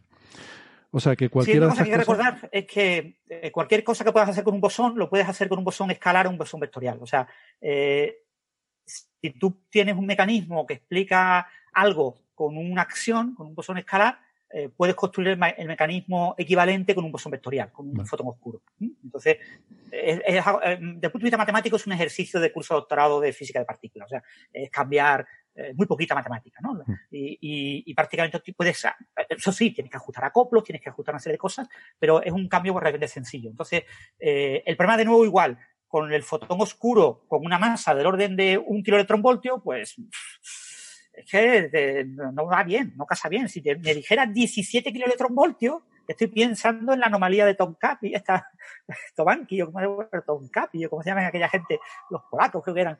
No, eh, los húngaros, húngaros. Los húngaros. Los húngaros, los húngaros. Sí, sí. Eh, pero, mm, o, o, si me hablas de 3,5 kiloelectronvoltios, pues la, la, anomalía esta en el centro galáctico, de esa, esa raya de rayos la X, línea, que parece la con 3,5 kiloelectronvoltios, me, me, estás sí. diciendo 2,5. Mm. Entonces ya hay gente que está proponiendo no, pero en realidad, si lo hago bien y meto dos y no sé qué, pues uno me da el da tres y medio y el otro me da el este dos y medio, o me da el otro, no sé qué. O sea, ya están jugando ahí metiendo varias cosas, ¿no? Regateo, bueno, regatean con las partículas de materia oscura. A ver, esta vale tres y medio, pero yo le doy dos. Bueno, bueno, pero tres y medio no está tan lejos, ¿eh? Es verdad, la línea esta, la emisión en rayos X esta eh, astrofísica era en tres tres y medio, creo que era, ¿no? Kiloelectronvoltios. Kiloelectronvoltios, sí. Kiloelectronvoltios. O sea, todos casan ciertas cosas, pero no casan bien. Entonces, eh, pero aún así, ya os digo, lo, mi opinión personal, que yo no soy experto, pero mm, en temas de estadística, etcétera, lo poco que sé indica claramente que aquí se ha sobreestimado la sensibilidad. Mm. Se ha hecho algún truco. Eh, es un detalle que no viene claramente explicado en el paper, que es, realmente cómo se ha recalculado la sensibilidad respecto a la que tenía antes pero eh, ahora este instrumento parece eh, pues cuatro veces más sensible a, medir energías de retroceso de un kiloelectronvoltio de lo que era hace dos años, según el artículo hace dos años. Mm. Eh, no, el instrumento es el mismo. Ay, los datos son los mismos, sí. ¿Y ha cambiado algo? No, no, cambia el análisis. haciendo solo un análisis de los mismos datos, luego que sea mucho más sensible, ¿no? Es decir, hago el análisis de la, de la luz de la estrella con Fourier o lo hago con ondículas, ¿no? Con Wavelengths. Y con Wavelengths, ¡oh! Tengo una maravilla. Pero la, señal que estoy viendo es la misma. Sí, sí, pero esto es una técnica súper maravillosa. Pues, en matemáticas las cosas no funcionan así. Entonces, eh, y después lo que me desagrada muchísimo, lo comenté la semana pasada rápido, es que el exceso sea en línea recta. O sea, tienes un exceso arriba y va cayendo en línea recta hasta que se acopla una cosa que oscila arriba y abajo. Y que tengas defectos y excesos lejos de donde se supone que está la noticia, que tienen tamaños similares al exceso en, donde da la noticia. ¿no? Te dice, no, este exceso sí, pero este otro no. ¿Y por qué este no? Porque no me gusta. Porque a mí me gusta el primero. No, no, es justificación, ¿no? No, no es, no es una buena justificación. Hay un defecto mm. grande, o sea, eh, la señal eh, tiene mucha fluctuación estadística que perfectamente hace poco confiable el resultado. Lo que en física llamamos el loop, eh, loop elsewhere, ¿no? Tienes que mirar en todas partes, ¿no? Si tú miras mm. este exceso en todas partes, tu exceso local, tres sigmas locales, a nivel global, probablemente no llegue ni a una sigma. A nivel global no llega pues ni una sigma seguro. Pues vamos entonces a ir pasando de tema. Yo creo que ya le hemos dedicado bastante rato a, esto. Realmente está bonito porque da para hablar de, de, cosas muy chulas de física de partículas, pero, pero bueno, yo creo que tiene pinta de que esto va a haber que seguir mirando, va a haber que seguir buscando, haciendo más experimentos y analizando más datos. No, no tiene pinta de que de momento se pueda decir que se ha descubierto nada, mucho menos una partícula de materia oscura. O sea, que si ven esos titulares por ahí, eh, están advertidos. Ahora mismo lo que tiene toda la pinta, aplicando un poco sentido común y, navaja de Ockham, es que haya contaminación por tritio, un análisis, como decía Francis, que sobreestime em, eh, tu, eh, el número de eventos que estás detectando o cualquier otro. Sí, que digamos que subestime las franjas de error, ¿no? que los errores en realidad sean mucho más grandes de lo que parecen, pero se ha puesto un error común. De hecho, si miras la figura, todos los datos, independientemente de la energía, todos tienen la misma banda de error. Dice, pero ¿por qué todo la misma banda de error? Sí, porque me queda muy bonito. No, perdona, pero mm, las bandas de error no tienen por qué ser todas iguales. Si, si tienes un experimento que antes miraba eh, por encima de 10 kilovoltios y ahora está mirando por encima de 1, las bandas de error no pueden ser las mismas. Recordemos sobre todo que es que el límite de sensibilidad está en 1. Está, o sea, estás mirando justo en el borde, ¿no? Donde, donde ya te cae. Y de hecho, se ve como efectivamente cae la sensibilidad en cuanto llega a un kiloelectronvoltio, que es hasta donde estaba eh, hecho para llegar. Y tú lo que estás viendo es algo que está justo en ese límite de sensibilidad. Bueno, mm, pues también, también eh, por recordar que esta cosa se aclarará. O sea, que quiero decir que Shannon, Shannon todavía no ha terminado de analizar su background. O sea, es que mm. este, este paper se ha, se ha publicado antes de que Shannon tenga consenso de que entienden totalmente el fondo de su experimento. Entonces, dentro de un año, o de, seguramente un año, pero igual a lo mejor de dos como mucho, pues dirán más cosas acerca de su background y a lo mejor dirán, pues mira, hemos entendido el background y resulta que esto no era nada. Sí, porque además... Y aunque, y aunque eso no pasara, en la siguiente encarnación de Shannon ya lo establecerían seguro.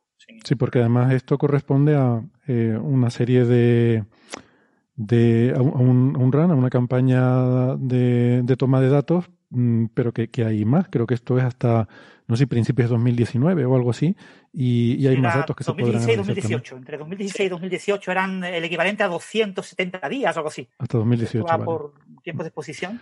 Pues o sea que se podrán quizás añadir datos y mejorar el análisis, ¿no?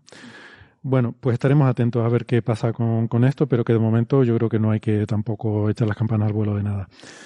Eh, otro tema que esto la verdad que puede ser curioso. Yo no, yo no sé si, Francis, que eh, tú fuiste quien nos envió los artículos correspondientes, tienes información eh, desde dentro, pero eh, viendo lo que se ha puesto en el archive, tiene pinta de que aquí hay faranduleo, porque les cuento.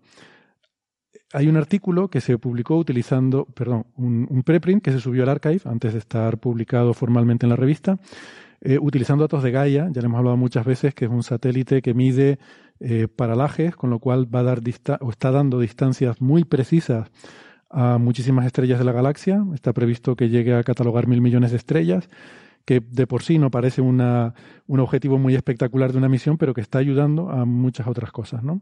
Y de hecho es raro el episodio de Coffee Break que no hablemos de algún trabajo hecho con datos de Gaia. Este es uno de ellos. Em, aquí los autores, em, liderados por una investigadora que se llama Luis eh, Bruval, o algo así supongo que se pronunciará, em, del CNRS en, en París, pues lo que hacen es mejorar la eh, estimación de lo que se llama, o sea, mejora la relación que se conoce como la ley de Levitt, de Henrietta Leavitt, que es, em, ya le hemos dicho, las estrellas cefeidas, que son el primer escalón de la escalera de distancias. Son estrellas que son pulsantes, tienen una variabilidad y su periodo de variación está mm, ligado de forma muy estrecha a la luminosidad de esa estrella. Con lo cual, si tú tienes la suerte de pillar una cefeida en cualquier sitio, sabes inmediatamente a qué distancia está porque puedes medir eh, cuánto es su periodo de, pulsación, cuánto tarda en hacer un, eh, su variación de luminosidad, tienen variaciones cíclicas de luminosidad, y en cuanto mides ese periodo, sabes cuánto es su luminosidad real, por lo tanto sabes a qué distancia está para que nos llegue a nosotros esa cantidad de luz. ¿Hasta ahí bien? Em, y ese es el primer paso de toda esa sucesiva escalera que se va construyendo para llegar hasta las supernovas de tipo 1A, que es con las que calculamos las distancias más lejanas que podemos medir en el universo y eh, medir cosas como el ritmo de expansión del universo y el famoso parámetro de Hubble que está tan en cuestión aquí. ¿Qué pasa? Que em, hay pocas estrellas cefeidas en nuestra galaxia, entonces hay pocas mm, en las cuales se pueda medir bien la paralaje y por lo tanto su distancia. Y lo que hacen en este artículo es usan Gaia para mm, determinar de una forma bastante hábil distancias a cefeidas y poder rehacer esa calibración. Y dicen que cuando haces esa recalibración, entonces mm, hay que cambiar un poco la, calibración estándar y hay que redefinir toda esa escalera de distancias. ¿Vale? Eh, bueno, voy a dejar para después la técnica porque es, chula, la verdad. Lo que hacen es muy, muy interesante. Es una forma de, saltarse los problemas que hay. Con, porque en principio esto con Gaia sería muy difícil de hacer, ¿no? no se podría hacer bien. Y ellos se lo saltan usando una técnica bastante hábil. Pero la gracia del asunto es que en ese primer preprint que suben al archive, llegan a la conclusión de que cuando tú recalibras toda la escalera de distancia, eh, utilizando estas nuevas medidas más precisas, entonces ese ritmo de expansión del universo que tú determinabas con las supernovas en vez de ser 74, que era como estaba determinado, se convertía en 68, que ya concuerda perfectamente con la otra medida que era la, cosmológica, la que se obtiene con el fondo cósmico de microondas y el modelo cosmológico actual. Porque les recuerdo que ese era el problema, que según tú hagas la medida usando el modelo cosmológico actual y el fondo de microondas, te sale 68, ¿vale? Kilómetros por segundo por megaparsec, 68. Si lo haces usando la escalera de distancia y la supernova tipo 1A, te sale 74. Y esa discrepancia está ahora a 5 sigma, o sea que se considera que es una discrepancia y que puede indicar nueva física, que puede indicar un error en el modelo cosmológico o algún otro tipo de problema. Entonces este paper de repente decía, ojo, que es que está mal lo de las supernovas, que si lo recalibramos y lo hacemos así, da 68. Bueno, el resultado es súper importante, ¿vale? Esto sería la resolución de la discrepancia del parámetro de Hubble. Sería un bombazo de resultado. Resulta que pues, ese artículo, que tiene una serie de autores, eh, se pone en el archive, creo que es en octubre del año pasado, el 10 de octubre de 2019. Em, luego ese artículo se quita. Claro, tú no puedes retirar un artículo del archive, lo que puedes es subir una nueva versión. Entonces se sube una nueva versión que está vacía. ¿Vale? Se sube una nueva versión vacía. Y ahora, el 15 de junio de este año 2020, se pone otro, el, mismo artículo, subido de nuevo, por más o menos los mismos autores, pero el más o menos es interesante. Son casi los mismos autores, pero con unas pequeñas diferencias. Las pequeñas diferencias incluyen que hay dos autores nuevos, que son Richard Anderson y un tal Adam Rees, que no sé si les suena, Premio Nobel de Física por el descubrimiento de la expansión acelerada del universo, junto con Perlmutter y junto con, eh, con ah, ah, Smith. Y, y Adam Rees, además. Es, es, Smooth. Eh, se pronuncia Smoke, no sé cómo se pronuncia. No, no, eh, tiene dos os, ¿no? por lo de, ¿Sí? de, pero no, sí, Smooth será. Vale. No sé, la verdad es que no lo, no lo tenía claro. Yo, yo, pensaba, bueno, da igual. El, Adam Rees es de quien estamos hablando, que, que pero que bueno, que, que además se ha mantenido muy activo en toda esta controversia eh, porque ha ido refinando cada vez más las medidas de la escalera de distancia y, y es el que ha hecho que lo que era en principio una tensión se convirtiera ahora en una discrepancia. Eh, y, y Pero, perdona, esto, tienes toda la razón. Yo no sé por qué me ha puesto a mí la cabeza de Smooth. Es Smith, es Smith. Eh, sí, ¿no? Permuter, ¿Sí? Smith y Rees. Es Saúl Permuter. De toda la vida. S-S-H-M-I-D-T. Sí. Adam sí. Estoy, estoy, yo, estoy, yo liado, estoy yo liado con, con eh, la gente del Fondo Cómico Microondas de Kobe, ¿no? Que ah, eran vale. Smooth y no sé quién. Sí, sí. Vale, no, este es otro.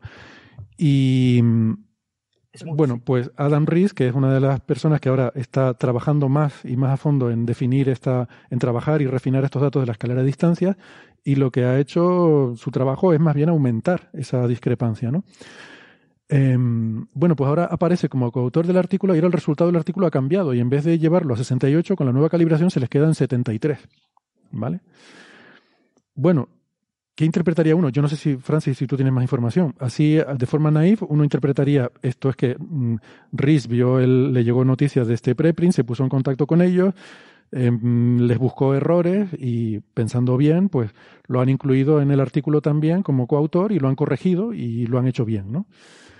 Eh, lo que pasa es que también hay autores que se han caído del artículo, de aquella versión a esta, que es lo más sorprendente. En concreto, hay tres autores que ahora les voy a decir quiénes son. Son Laura Ino, Darius Grasic y Simon Borniet. Tres autores de, no sé, de 20 y algo. Eh, esos autores firmaban la primera versión, no firman ahora esta segunda versión. Mm, no sé si ha habido ahí alguna tensión o alguna discrepancia, no sé a cuánto sigma. Eh, y lo que sí aparecen es en los agradecimientos. Eh, en este artículo. Les no agradecemos sé, que se hayan ido, ¿no? Es que no lo sé. Estamos un poco, mucho mejor sin ellos. El artículo ha cambiado bastante, pero se ve que es el mismo artículo por estructura, por figuras, por datos, etcétera, pero, pero está reescrito completamente. Y los agradecimientos son básicamente lo mismo, son los agradecimientos neutros, un párrafo grande en el que se pone a tu agencia financiadora, la persona que te, la, institución que te financia la beca, eh, los que proveen los datos, a la misión Gaia, etcétera. Pero en la segunda versión Dice, agradecemos a eh, D.Gracit, S.Borniet y L.Ino por sus comentarios que han llevado a mejoras del estudio actual.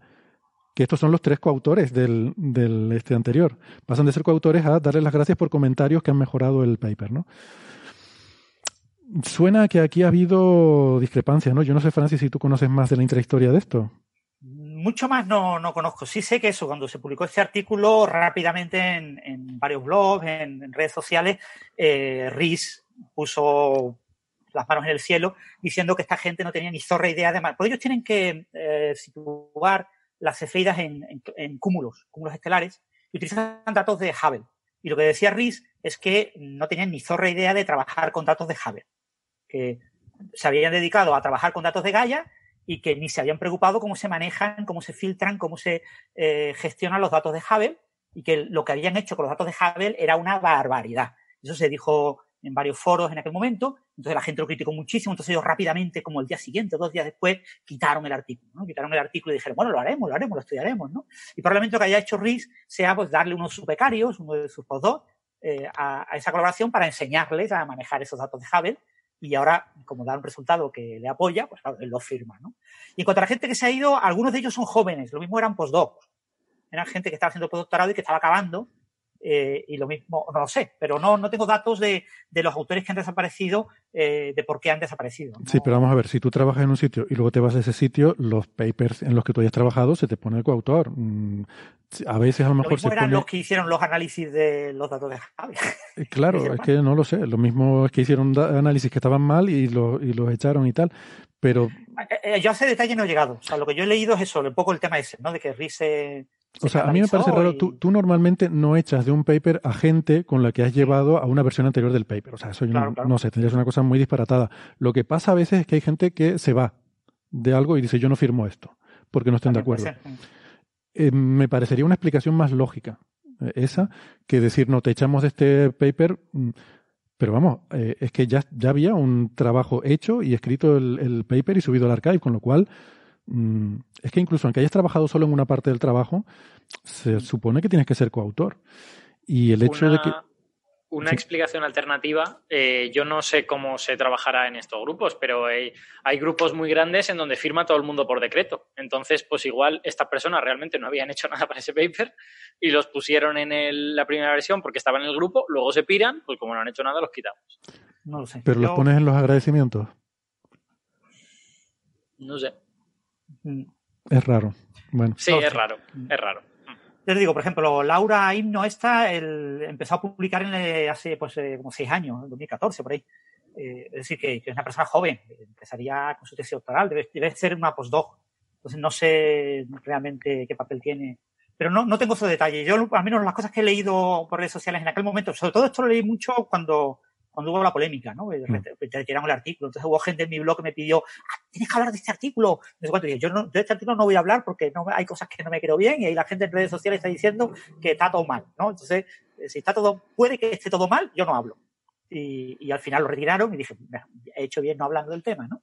Mm. Y, pero bueno, ahora ha vuelto a aparecer y claro, te sorprende un poco que aparezca, que, que aparezca con un nuevo número en Archive y con pequeños cambios en los autores. Es que lo curioso, lo curioso es que no hayan subido una nueva versión del artículo, sino que hayan creado una versión nueva. Eh, sí, sí, sí. Quieren olvidar completamente lo anterior. Sí, querían desligarse totalmente de lo anterior. Y es porque no te, eh, insisto, el archive no te deja retirar un artículo. Entonces lo que han hecho es reemplazarlo por uno vacío. Pero claro, tú puedes acceder a la versión anterior. De hecho, me consta que en Twitter alguien invocó al director del archive porque decía, a mí esto me parece un uso muy raro de eh, la opción de reemplazar. Archive te da la opción de subir una nueva versión del artículo, pero es para que subas una, nueva versión. En vez de subir una nueva versión, ellos subieron un fichero vacío que ponía, tiene que ser un fichero de látex, entonces ponían eh, fichero vacío o algo así. Era, ponía dos palabras y tal. Y alguien decía en Twitter, a mí no me parece que esto sea un buen uso de la funcionalidad de subir una versión revisada. ¿Verdad? E invocaba al director del archive. Y el director del, del archive respondió algo así como que, eh, interesante, tendremos que mirar esto. Sí, pero sé que lo ha hecho otra gente, ¿eh? o sea, no, no es un caso único, sé que mucha gente ha, retirado artículos de Archive haciendo eso, o sea, subes una versión vacía y entonces dejas como claro que, claro, la versión oficial sin la versión, ¿no? o el, el, código de Archive acaba sin acabar en nada, es, digamos, la última versión posible, y si acabas en V1, V2, V3, pues son cada una de las versiones, ¿no? Hay artículos en Arcade que tienen hasta 40 versiones, o sea, una mm. cantidad enorme de versiones, ¿no? Pero en principio con solo los números accedes a la última. Mm. Entonces, claro, si cuando tú accedes con esos números a la última, eh, cuando tú citas un artículo, no citas cada una de las versiones, ¿no? Citas solamente la última. Entonces, accedes a la última, la ves vacía, pues dices, pues es que el artículo no está. Mm. Lo han retirado por algo, ¿no? No, ya sé. Un error o... Ya sé por qué han hecho un número nuevo, una subida nueva de Archive, en vez de una versión nueva. Es porque han cambiado los autores. Han cambiado los autores y han cambiado el título también. Han puesto otro título nuevo. Es que cuando cambias, o sea, cuando tú subes un artículo al archive, especificas los autores. Eso no lo puedes cambiar. Eh, puedes subir, puedes subir un PDF diferente, pero los artículos, o sea, los autores que aparecen como autores de ese artículo mm, para el archive, eh, que constan en sus metadatos y demás, son los originales. Entonces, si quieres cambiar los autores, tienes que de alguna forma retirar ese artículo y crear uno nuevo. Que no puedes retirar, pero bueno, pues en este caso lo han sustituido por una versión en blanco y han creado un artículo nuevo. Pues seguramente es por eso, ahora que caigo. Total, ya ves, por un, por un cambio de nada que querían hacer en el título, de, de una nueva calibración de las cefeidas resuelve la tensión en la constante de Hubble, a una nueva calibración en las cefeidas no resuelve. Total. da exactamente lo mismo de antes. bueno.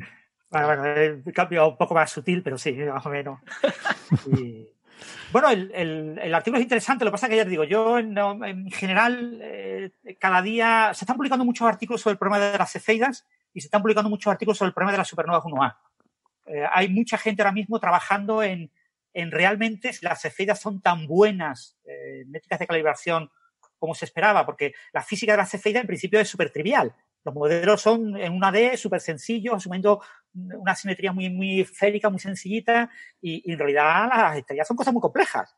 Entonces, lo mismo, no todas las cefeidas tienen el mismo ritmo también determinado como, como se pensaba, ¿no? Y lo mismo está pasando también con las supernovas 1A. Ya hay varios artículos que se han publicado diciendo que no es tan raro que eh, haya fusión de, de, enanas blancas en las supernovas 1A en lugar de, de, acreción de materia de otra estrella, ¿no? Que el mm. mecanismo que se suponía que era súper excepcional, lo mismo es el dominante. Y hay artículos hablando de estadísticas de hasta el 40% de las supernovas 1A son debidos a, a fusión de dos estrellas de, de enanas blancas, ¿no? Entonces, esa, esa fusión produce eh, un pico que no es una misma curva, ¿no? Y aparenta ser parecida, pero hay pequeñas diferencias. Lo que pasa es que son diferencias sutiles. Entonces, todo eso va a cambiar completamente la escalera de distancias. La escalera de distancia ahora mismo tiene que estar eh, temblando en las piernas a Riz porque le están atacando eh, por todos lados. Le están golpeando, eso sí, con pequeñas pelotitas de, de estas de, de, ¿cómo se llama el juego este que es una mesa verde y una pequeña red? Ping-pong. Le, le, están golpeando con pequeñas pelotas de, de ping-pong, pero cualquier día empezarán a golpearle con pelotas de golf. Y entonces sí le va a doler. Bueno, lo que tiene que hacer Riz, porque le duele poco. Lo que tiene que hacer Riz, como cualquier buen científico, es intentar buscar la verdad, no intentar empecinarse en que sea lo que, lo que dije. No, bueno, yo no, día, yo, estoy exagerando, pero te quiero decir pero que, que... Riz es una persona que, además, el, el eh, no sé si lo has visto en alguna de las charlas que da, da muchas charlas, ¿no? Y hay muchas charlas en vídeo, el premio Nobel, etcétera, pues eh, eh, es fácil de ver. Yo he visto muchas charlas de Riz. Y Riz tiene una manera de contestar, una manera de, de entrar con la gente como diciendo, sí, señores, que yo soy premio Nobel.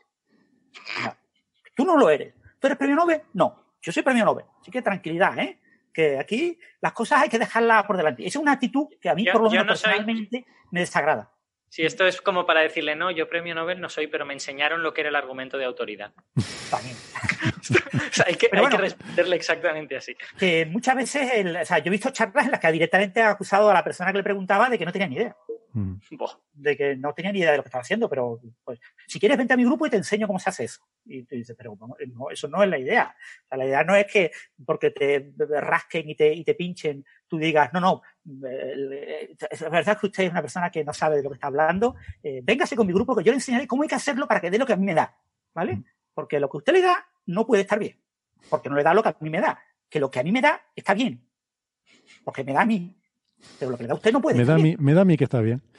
Pues sí, a, a que lo igual, tuvimos... que igual tiene razón, ¿eh? O sea, que igual tiene razón, sabes. claro, claro. Sí. Claro, él es Esto simplemente es como, esto simplemente es como una actitud muy negativa, ¿no? Pero eh, muy, muy reprochable, pero eso no quiere decir que esté equivocado. Sí. Sí, sí, no, no, no sabemos, bueno, a ver, digo, no sabemos... A, a mí me no- molesta, me, me gustaría, o sea, lo mismo en persona, cuando, después cuando quitan el vídeo de las charlas y se va a tomar café- el coffee break, es una persona súper maravillosa y, y va a la otra, "Eh, perdona lo que te he dicho, no Yo- quería decir para el vídeo, pero en los vídeos queda muy mal.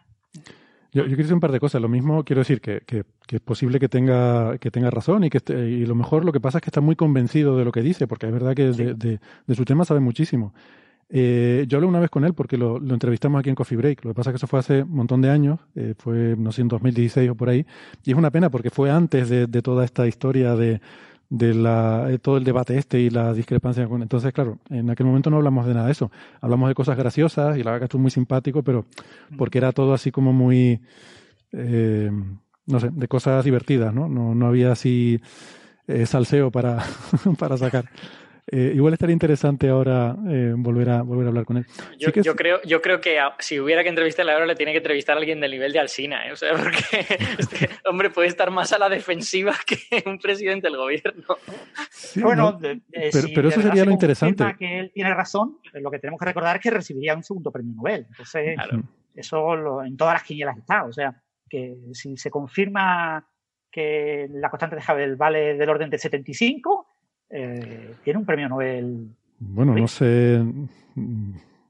Yo pienso que para eso tendría que ser que se confirme que haya una discrepancia y que esa discrepancia lleva nueva física, más que simplemente. Es que no hay otro medio. O sea, eh, derriba completamente el modelo cosmológico estándar. Si todos los datos del Fondo Cósmico Microondas predicen que eh, con el modelo cosmológico estándar, solamente con eh, seis parámetros, describo toda la física en la época de la recombinación, cuando se produjo el Fondo Cósmico Microondas, y que con solo seis parámetros soy capaz de llegar desde entonces, que es cuando el universo no tenía ni un millón de años, cuando el universo tenía 380.000 años como de, de ese orden, hasta ahora todo lo predigo, y de repente llega un señor y dice, no, no, perdona, ahora no lo predices.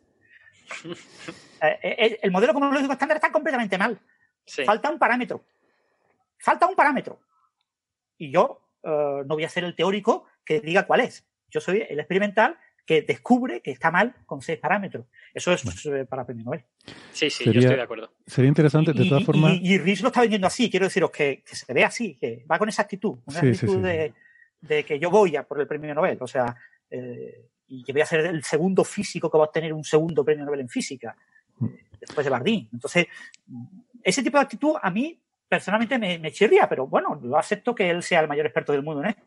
Pero ahora mismo mucha gente criticándolo, ¿eh? tanto el tema de las cefeidas mm. como el tema de las supernovas 1A, hay mucha gente que está pensando que la posible existencia de errores sistemáticos en las cargas de distancia es debido a que no entendemos bien las cefeidas y que no entendemos bien las supernovas 1A y que hemos asumido que eran triviales de entender y que nos estamos dando cuenta de que desgraciadamente lo que pasa muchas veces en ciencia, las cosas no suelen ser triviales, ¿no? Eh, pasamos entonces de tema y rápidamente, si quieren, otra de las noticias así que hemos tenido es lo de la estrategia europea para la física de partículas, que bueno, pues se ha, se ha actualizado. Hemos tenido la noticia estos días de, que se ha, creo que, no sé si Alberto, esto es un documento que se, se va revisando cada año o, o que hay eh, reuniones para establecer algún tipo de informe. ¿Cómo funciona esto? Bueno, yo reconozco que la parte burocrática de esto no la conozco muy bien. Yo creo que esto se debe de revisar cada dos o tres años. No creo, no creo que sea cada año, porque es que en realidad. Eh, bueno, en principio os cuento. Eh, eh, Ups. Francis nos lo quiere contar, pero, pero no puede. Pero Zoom no quiere. Se ha cortado un poco. Ahora estás. Ahora, vuelves a estar. Vale. os esto fue un, lobby del, del, CERN, ¿vale? O sea, sabéis que en Europa todo funciona a base de lobbies, y entonces para definir eh, hacia dónde van los dineros es muy importante eh, darle ideas claras y, muy precisas a los políticos. Es muy, muy importante. Entonces, eh, la ciencia en Europa funciona a base de lobbies. Nos guste o no nos guste, no es negativo, ¿vale? Es la manera en cómo funciona. Entonces, el CERN creó eh, este concepto, la Estrategia Europea de Física de Partículas, un comité específico desde el CERN. Eh, esto fue en el año 2006, eh, ¿vale? Y la primera actualización fue en 2013 y la segunda actualización es 2020 y la tercera será en 2026. Entonces, ¿cuál es la idea? La idea es decidir a nivel mundial ¿qué puede aportar Europa en física de partículas? Teniendo en cuenta todos los agentes, lo que ha decidido aportar Estados Unidos, lo que ha decidido aportar los países asiáticos, Japón, China, India, lo que otros agentes del sistema que se puedan ir incorporando puedan ir aportando. Entonces, la idea es darle muy clarito, muy mascadito a los políticos qué es lo que queremos. Entonces, eh, a lo que se ha publicado ahora es la actualización respecto a lo que se actualizó en 2013, en, 2013 sabéis que el, futuro del LHC iba por dos posibles líneas. El LHC, como sabéis, va a empezar eh, el año que viene el, eh, tercer run, la tercera eh, toma de datos, serán como unos tres años, después parará como unos dos años, dos años y medio, y pasará a una siguiente fase. Pues en el año 2013 había dos posibilidades, High Energy y High Luminosity. En 2006 ambas, ambas eran prácticamente 50-50. En 2013 casi todo apuntaba a high luminosity, alta luminosidad, no alta energía. Ahora ya es definitivo, alta luminosidad. O sea, ya se descarta completamente, eh, es una de las cosas que se ha decidido ahora, ¿no? Déjame, eh, Francis, solamente aclarar, la, la, descripción es alta energía, quiere decir que las partículas se aceleran más, van más rápido y, tienen más energía. Alta luminosidad quiere decir que tienes más partículas. La misma energía por partícula, pero más partículas. Eh, en el punto de colisión tienes paquetes con más partículas y chocan eh, un mayor número de veces, hay mayor número de colisiones por segundo. ¿eh? Entonces, los problemas tecnológicos asociados a analizar esos datos son diferentes. ¿eh? Y ahora mismo se ha apostado por High Luminosity. High Luminosity será probablemente para 2026-2027, cuando se iniciará, tendrá tres runs y acabará alrededor de 2037-2040. Entonces, sobre 2040 ya el HC lo cerramos. Entonces, hay que buscar qué queremos apostar. Entonces, eh, la apuesta eh, puede ser una apuesta tipo estadounidense. Abandonamos los grandes colisionadores y nos dedicamos a neutrinos, nos dedicamos a otro tipo de física. O la apuesta puede ser continuar con grandes aceleradores. Entonces, lo que se ha decidido ahora, estas fueron reuniones en Granada el año pasado, Granada, España. El año pasado, mm. como en abril. y el último informe, la redacción final del informe es de enero en Alemania, de enero de este año. Y se publicó lo de Granada en la revista Nature Physics en abril de este año y esto de enero se tenía que haber publicado en mayo y se ha publicado en junio, el 19 de junio oficialmente. Entonces lo que se ha decidido es que seguimos apostando por un gran colisionador en Europa. Es decir, que seguimos apostando porque tras el LHC hay algo que llaman el Future, eh, el FCC. El FCC, el Future Circular Collider. Exactamente, un, colisionador de 100 kilómetros de longitud circular en lugar de los que tiene el LHC, ¿no? Una pregunta, supongo que ese nombre en algún momento se le cambiará, digo yo. ah, sí, sí. Mm, bueno, oh, puede, sí. a ver, no, se va a llamar siempre el futuro colisionador de no ah. sé qué, porque en algún momento será pasado, eh, digo yo. sí, se llamará de otra manera, seguro. Entonces, en principio, la idea es imitar la estructura del LHC, ¿vale? O sea, un primer eh, colisionador electrón-positrón, eh, ya os digo, esto sería, si va todo de escándalo, se acabaría la construcción sobre el año 2040. Y estaría como unos 10 años colisionando electrones y positrones y siendo una fábrica de Higgs y estudiando con mucho detalle los acoplamientos del Higgs a, todas las partículas y del quark Y después pasaríamos al FCC-HH, al FCC hadrónico. Colisionáramos protón contra protón. Hmm. Eso sería también otros 10, 15 años y después en, mitad habría algunas fases de colisiones de iones, iones pesados, y habría algunas fases de colisiones electrón-protón. Con lo que eh, tendríamos un, uh, posible colisionador realmente muy, muy abierto con muchas posibilidades, ¿no? O sea que eh, sería una cosa muy, muy interesante. Entonces lo que se recomienda ahora en la nueva estrategia de 2020 es seguir apoyando el diseño de ese colisionador. ¿Vale? O sea, hmm. se va a invertir un poquito del dinero del CERN en seguir diseñando este colisionador. Sí. Teniendo en cuenta que. Está súper verde, ¿eh? O sea, quiero decir que. Ah, no. Súper verde, claro. O sea, no está nada aprobado. Y la idea es que en 2026, en 2026 sea cuando se apruebe si continuamos con esta idea o no. Hmm. Si en 2026 continuamos con la idea de este eh, colisionador de 100 kilómetros, entonces habrá que pedir a los políticos que financien la obra de la obra civil. Y se iniciaría la obra civil sobre 2027, 2028, depende de cómo fuera el tema político, y tardaría pues unos 15 años en ser concluida la obra civil. Eh, esto requiere pues, desarrollar unos nuevos imanes superconductores, requiere una enorme cantidad de tecnología. Esto teóricamente va a costar mínimo 21 mil millones de, euros, probablemente de razonablemente 25 mil millones de euros. Hmm. Que no es tanto. Para una cosa que va a costar 30 años fabricarla y, obtener resultados. Es decir, que no estamos hablando de una cosa para aquí para mañana. No es que metamos los, hmm. esto lo repartes por año, no es tanto dinero. Entonces, han, dicho que siguen eh, apoyando ese gran colisionador. Por otro lado, por otro lado, desde Europa se sigue apoyando a, en todo lo que se pueda a la iniciativa de neutrinos y a los experimentos de larga base, eh, a los experimentos que emiten neutrinos en el Fermilab, el experimento DUNE, de UNE eh, y que eh, va a hacer estudiar la oscilación de neutrinos en una mayor longitud de la actual, así como a la iniciativa de neutrinos en Japón. También se apoya desde Europa, se solicita que se siga apoyando eh, esa investigación liderada por los estadounidenses. Se va a seguir apoyando el proyecto japonés de un colisionador lineal, el ILC.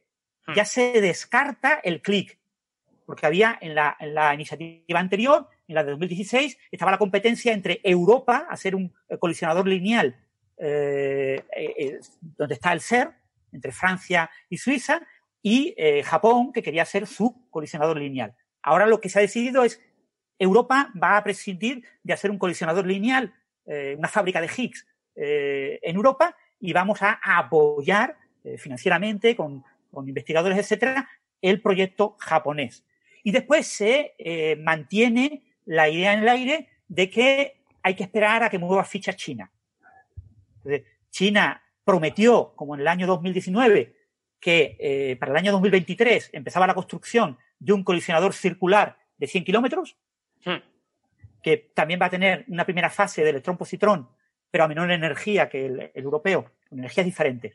Eh, y después va a tener un colisionador de hadrones, eh, que será el, el SPPC, eh, Super Proton, Proton Collider o algo así, que eh, será también para el orden de 2040.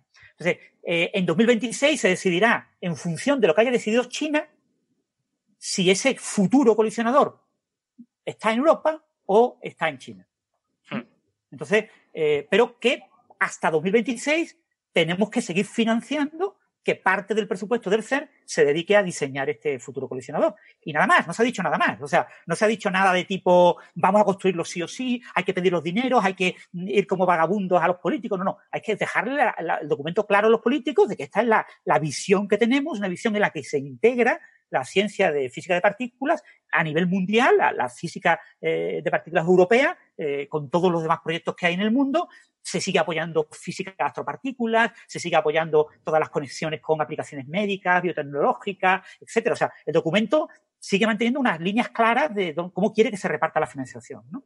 Pero no se abandona, se abandona el proyecto CLIC, pero no se abandona el proyecto FCC. Y eso básicamente la, la gran eh, noticia, ¿no? Eso, pues, divulgadores como Sabine Hosenfelder, pues han llevado las manos al cielo y han dicho en la Scientific American que esto es un mal gasto de dinero, que Europa está malgastando el dinero y que cómo va a invertir Europa 21 mil millones de euros en una tontería que no sirve para nada, ¿no? Que, esa, iba a ser mi pregunta. ¿no? Como financiarle a ella su divulgación.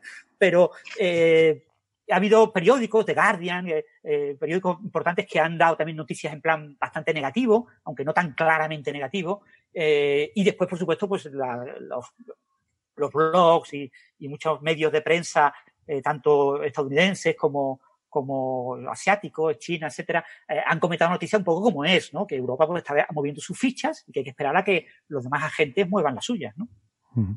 Bueno, yo no, tengo mucho que comentar en este sentido. a mí, pues eso, me parece un documento político en el que se dicen cosas que más o menos ya se sabían, no hay ninguna sorpresa. Eh, sería sorprendente, por ejemplo, que hubieran dicho apostamos todo a este futuro colisionador circular y el ILC, el de Japón, eh, ya nos da lo mismo. Eso sería muy sorprendente y habría sido una gran eh, decepción para compañeros míos que están muy involucrados en el, en el ILC y que el ILC ya tiene bastantes problemas con que los japoneses se ponen de perfil y, no, y nunca se deciden a decir que sí que se va a hacer. Eh, entonces, no lo sé, a mí yo siempre he tenido con esto del... He tenido una sensación malvada, no tengo información interna, esto no, no, hay, no hay segundas lecturas, nada por el estilo. Yo la primera vez que escuché hablar del acelerador este europeo fue inmediatamente después de que los chinos dijeron que querían hacer uno. Entonces, a mí me parece que hay una especie de relación de causa-efecto, ¿no? O sea, hay, hay, una potencia que dice que quiere hacer las cosas, el CERN se considera como una especie de, de, no sé, potencia mundial en este sentido y lo que no quiere es perder su preeminencia con el siguiente gran acelerador colocado a 10.000 kilómetros de donde ellos están. Entonces dicen, no, no, no, nosotros también tenemos un acelerador circular, fíjese qué bonito. Entonces, claro, es que me parece que es un acelerador para el que no hay desarrollo técnico todavía, no hay nada concreto. La sensación es que lo dicen porque los chinos lo han dicho. Y ya está. Porque no hay, no, no hay mucho, quiero decir, no hay papeles técnicos debajo de eso. Hay simplemente, pues, intenciones, movimiento de peones a nivel, a nivel político y ya está, que a mí personalmente pues, me interesa poco, aunque seguramente sea muy importante y hay que hacerlo igual, pero, pero a mí pues, no, no me dice nada. Bueno, yo no creo que sea por culpa de eso, pero bueno. El chino teóricamente va a llegar a 75 teraelectronvoltios y el europeo llegaría a 100 teraelectronvoltios, ¿no? Eh, Arcani Hamed, por ejemplo, gran físico de cuerdas y, bueno, especializa muchísimas cosas en holografía, etcétera, eh, le pidió al gobierno chino, pues estuvo allí visitando muchas veces, que llegaran a los 100 teraelectronvoltios, pero por lo que parece no, no quieren, no, no lo ven claro, ¿no? Llegar mm. tanto, ¿no?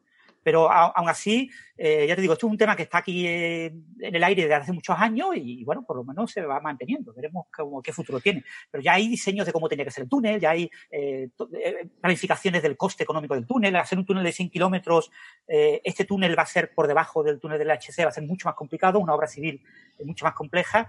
Y lo mismo intervienen empresas españolas constructoras y gana España un buen dinero si se construye ese túnel. O sea. Sí, sí, que, que, yo no estoy en contra del acelerador, ¿eh? o sea, quiero decir, a mí me parece bien porque ya sabéis que yo siempre digo que el expertise tecnológico de fabricar estas máquinas se va a perder si no se hace el siguiente, como pasó pues con el expertise tecnológico del programa Apolo o con, o con tantísimas otras cosas, ¿no?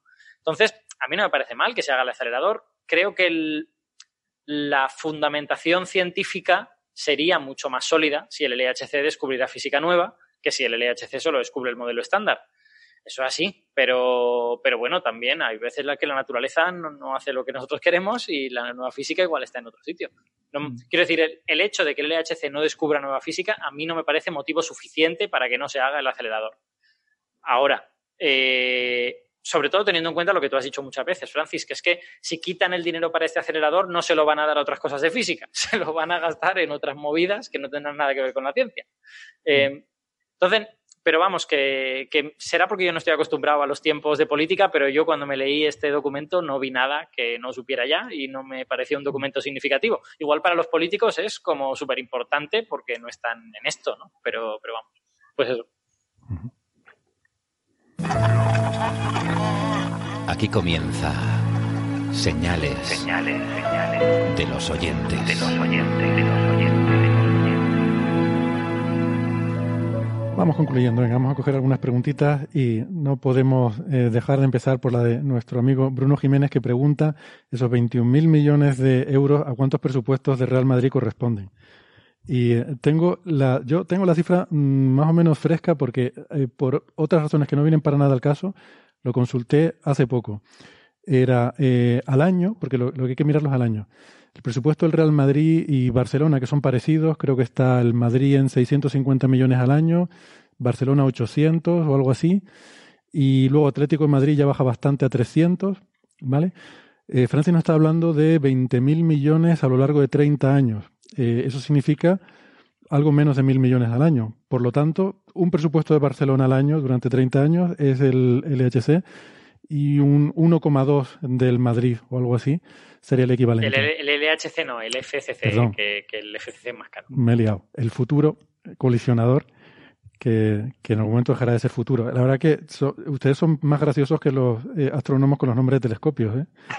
Porque si empezamos con la carrera de telescopio más grande, más grande todavía, súper grande y, la leche de grande, esto va a ser el futuro, el del otro, el siguiente y el de después, los colisionadores. Pero no ves, pero no ves que todas las dos cosas vienen de lo mismo, de que como son proyectos que se han de, se han de proyectar 25 años antes, no le vas a encontrar el nombre 25 años antes. Sería mm. ridículo si las personas que le pondrían el nombre entonces van a estar muertas cuando, el aparato esté funcionando.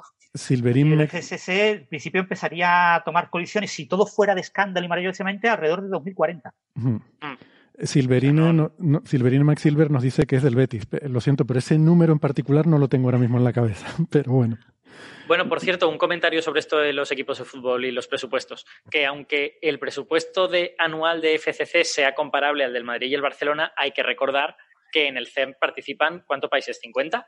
No sé, un montón. Entonces, el Madrid está en Madrid y el Barcelona está en Barcelona. Y el presupuesto del FCC pues, se va a dividir entre muchos países, con lo que es bastante más barato. Son empresas globales, eh, estelares, galácticas. O sea, el Madrid y Barcelona son... Eh, son cosas mundiales, son más que clubes, son, son, son, la, gente, la, gente, que ha convertido un deporte en una, en una novela del corazón, básicamente. Venga, vamos, con más preguntas. Em, eh, a ver, ¿que ¿han visto alguna otra por ahí? Eh, si, si las ondas gravitacionales producen más impacto en el tiempo, esto pregunta Sergio Llorente, producen más impacto en el tiempo que en el espacio, ¿tendría sentido medir con relojes atómicos en lugar de con interferómetros?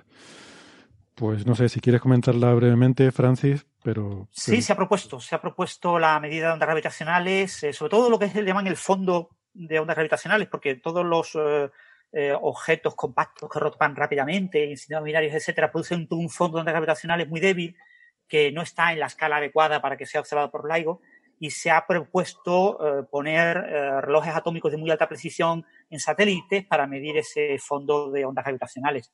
Eh, pero ahora mismo son todo propuestas teóricas, pero no se han publicado en revistas como Física Violetes y cosas así. O sea, es una cosa muy firme utilizar relojes para detectar ondas gravitacionales. Em, pregunta también Sergio Llorente si sería una tuneladora como la Semetro. Pues, pues, supongo que sí, que valdría. O sea, el túnel no es lo... Em, el túnel es un túnel. Eh, luego la, la, tecnología es lo que va dentro de ese túnel, ¿no? Los imanes superconductores y estas cosas. Claro, yo sospecho que sí, no, sé nada de esa tecnología, no sé si se hacen las máquinas a posta para cada trabajo, si se reutilizan, no, tengo Yo creo que son máquinas más o menos convencionales, no son máquinas muy especiales. Lo que pasa es que ahí hay una pequeña coyuntura, que es que parte del túnel va a pasar por debajo del lago, y entonces va a haber generar una serie de dificultades muy, muy interesantes de, a resolver desde el punto de vista civil y que tendrán que resolverlo pues gente que todo lo que se genere de ahí va a ser eh, muy, muy interesante, va a ser I más D en ingeniería civil que va a tener un impacto en muchas cosas, ¿no? En muchas otras, eh, eh, hay muchas propuestas, por ejemplo, va a ser trenes utilizando túneles en los que se hace parte de vacío. Hay muchas propuestas en las que eh, todo lo que se descubra en la parte de ingeniería civil del FSC va a ser muy útil. Al final, al final será Elon Musk el que hará el, el FCC, ya verás. no sé si le mola la física Para varios problemas técnicos, además eh, no puede ser completamente plano, tiene que estar en cierto ángulo, o sea, hay una serie de dificultades técnicas diferentes a las que había con el LHC que van a hacer que la obra sea muy, muy interesante eh, e incluso hacer solamente el túnel y dejarlo vacío, como pasó en Texas con, con eh, el cocinador que van a poner allí, pues eh, no será tampoco tiempo perdido, ¿vale? el túnel es barato de hacer, ¿vale? El túnel no vale 21 millones de dólares. 21 millones de dólares es el presupuesto completo. toda la tecnología de imanes no existe. Mm. Hay que crearla. Y, se necesitan 10, 15 años de investigación. Y esa tecnología de imanes después repercute en imanes superconductores de muy alta potencia. Los imanes para el LH, para el HL LHC se acaban de ensayar en el CER, creo que la semana pasada o así, ha sido noticia, y están, son los imanes que han logrado en 60 metros eh, mantener la mayor cantidad de energía eléctrica hasta ahora. El récord de energía eléctrica lo ha logrado una eh, cosa que se va a colocar el HLHC antes de 2026. Pregunta. Nadie busca ese récord por gusto, pero una vez que se logra el récord, ese récord tiene muchas implicaciones en muchas industrias, y incluso en medicina, donde se utilizan grandes imanes, muchísimas cosas. Durante, durante un tiempo, en mi instituto en Valencia, eh, eso, eso me decía la persona que había diseñado esto, me decía que teníamos la tarjeta de adquisición de datos más rápida del mercado. Mm. Eh, y es posible que fuera verdad, porque efectivamente la cantidad de datos que genera, esa, esa tarjeta es para el HLLH, precisamente. Y efectivamente la cantidad de datos por segundo que se van a generar en el High Luminosity LHC son muy grandes. O sea que igual estaba exagerando un poco y no era la primera, pero era la segunda o la quinta, pero vamos, que en fin, que es mm. tecnología que no se usa en ningún otro sitio, que si no hacía falta una tarjeta tan rápida para ninguna otra cosa, pues simplemente porque no había tantos datos por segundo. Pero una vez que tiene una empresa que es capaz de fabricarla, empieza a venderlas y muchas industrias que no la necesitaban, de repente mm, encuentran que lo necesitan. Esto es igual que el móvil. Nadie necesitaba un teléfono móvil, porque todo el mundo tiene un teléfono en casa, entre comillas, mucha gente no tiene. Pero eh, de momento que tienes móvil, ya todo el mundo dice, no, no, es que no puedo vivir sin móvil. Sí, exacto, exacto. Bueno, eh, el Endil 0509 dice que esos son 10 presupuestos de Coffee Break y pues no, tienen idea. Aquí nos gastamos más que eso en, nada más que en, el papel para que Francis imprima los papers que luego se lee. pero Últimamente ya no puedo, porque no tengo impresora en casa. O sea, tengo que verlos en la tablet. Estoy con la vista fatal. sí, exacto. Me pasa lo mismo. Qué horror. Silvina Pisani, y ya esta es la última, de verdad, lo siento, eh, me tengo que ir. Silvina Pisani pregunta si las acciones pueden ser partículas de materia oscura. Y es un poco, bueno, de, lo que estábamos hablando antes, ¿no? De esa justificación de, si quieren reiterarla brevemente, quizás Alberto eh, quieres responderle. La, respuesta es sí, pero no cualquier acción. Eh, hace falta una serie de, que cumpla una serie de propiedades. Eh, en general, las acciones... Tiene que cumplir, tiene que cumplir el principio de mínimo acción. Por favor, qué barbaridad. Menos mal que ya es tarde y no me apetece sacar tarjeta. No estaba mirando el árbitro, lo siento. A ver, hay una cosa, por ejemplo, los acciones son extremadamente ligeros, tienen muy, muy poquita masa. Por lo tanto, las acciones que se generaron al principio del universo, en principio, deberían moverse a velocidades muy altas y no serían materia oscura fría. La, materia oscura, cuando se dice fría y caliente, quiere decir se mueve rápido la caliente o se mueve fría, la, o, se mueve, o se mueve lento la fría.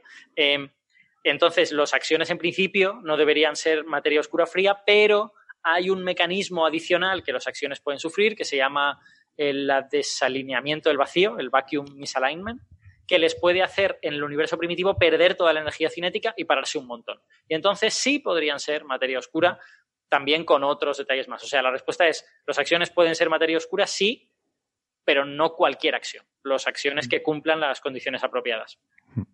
Sí, después hay que recordar que eso pasa con todas las partículas de materia oscura, candidatos a materia oscura. Eh, lo más difícil de proponer un candidato nuevo a partícula de materia oscura es explicar cómo eh, se produce inicialmente una enorme cantidad, mucho mm. más que de materia ordinaria, y cómo eso se desacopla de la materia ordinaria y deja de afectar a la materia ordinaria y solamente le afecta a través de la gravedad. Eso ocurre en etapas muy tempranas del universo. Entonces, explicar todo ese proceso eh, es lo que complica proponer un candidato a materia oscura. Y en el caso de las partículas de tipo acción, hay varios mecanismos que permiten hacer eso. O sea que es un firme candidato a partícula de materia oscura porque tenemos varias maneras de explicar eso. De eso. Y si se descubriera la acción, ahora habría que decidir cuál de esas maneras es la correcta. Bien. Pues, pues nada, con esto yo creo que vamos eh, poniendo punto final. Quiero dar las gracias a toda la gente que estaba ahí en el chat, sobre todo Bruno Jiménez, que nos está haciendo también labor ahí respondiendo muchas de las preguntas, se lo agradezco. Y, bueno, siento no haber tenido más tiempo hoy, eh, a ver si otro día tenemos más, tiempo. Eh, en el apartado de agenda cultural, pues no sé si, si tienen alguna cosa que comentar. No sé si dije el Congreso este de Astronomía Europea de la semana que viene en principio mm, no se van a, se van a grabar los vídeos, pero no estoy seguro si se van a publicar o no. Eh, lo que ponía en la web es que inicialmente estarán disponibles solamente para los participantes. No sé muy bien cómo interpretar eso. No sé si quiere decir que solo, que al principio solo los participantes podrán verlo y luego ya sí el resto del público, o si, o si es que no, que, que solamente durante unos días lo podrán ver los participantes y luego ya no lo puede ver nadie más porque lo van a tirar. no lo tengo claro. Y eh, eso, pues no sé si tienen algo, alguna otra cosa más que comentar. Y si no, pues nos despedimos hasta la semana que viene. Muchas gracias, Alberto y Francis. Muy bien. Y gracias a todos los oyentes por haber estado ahí, a toda la gente que ha estado en el chat. Nos vemos la semana que viene. Adiós. Hasta luego.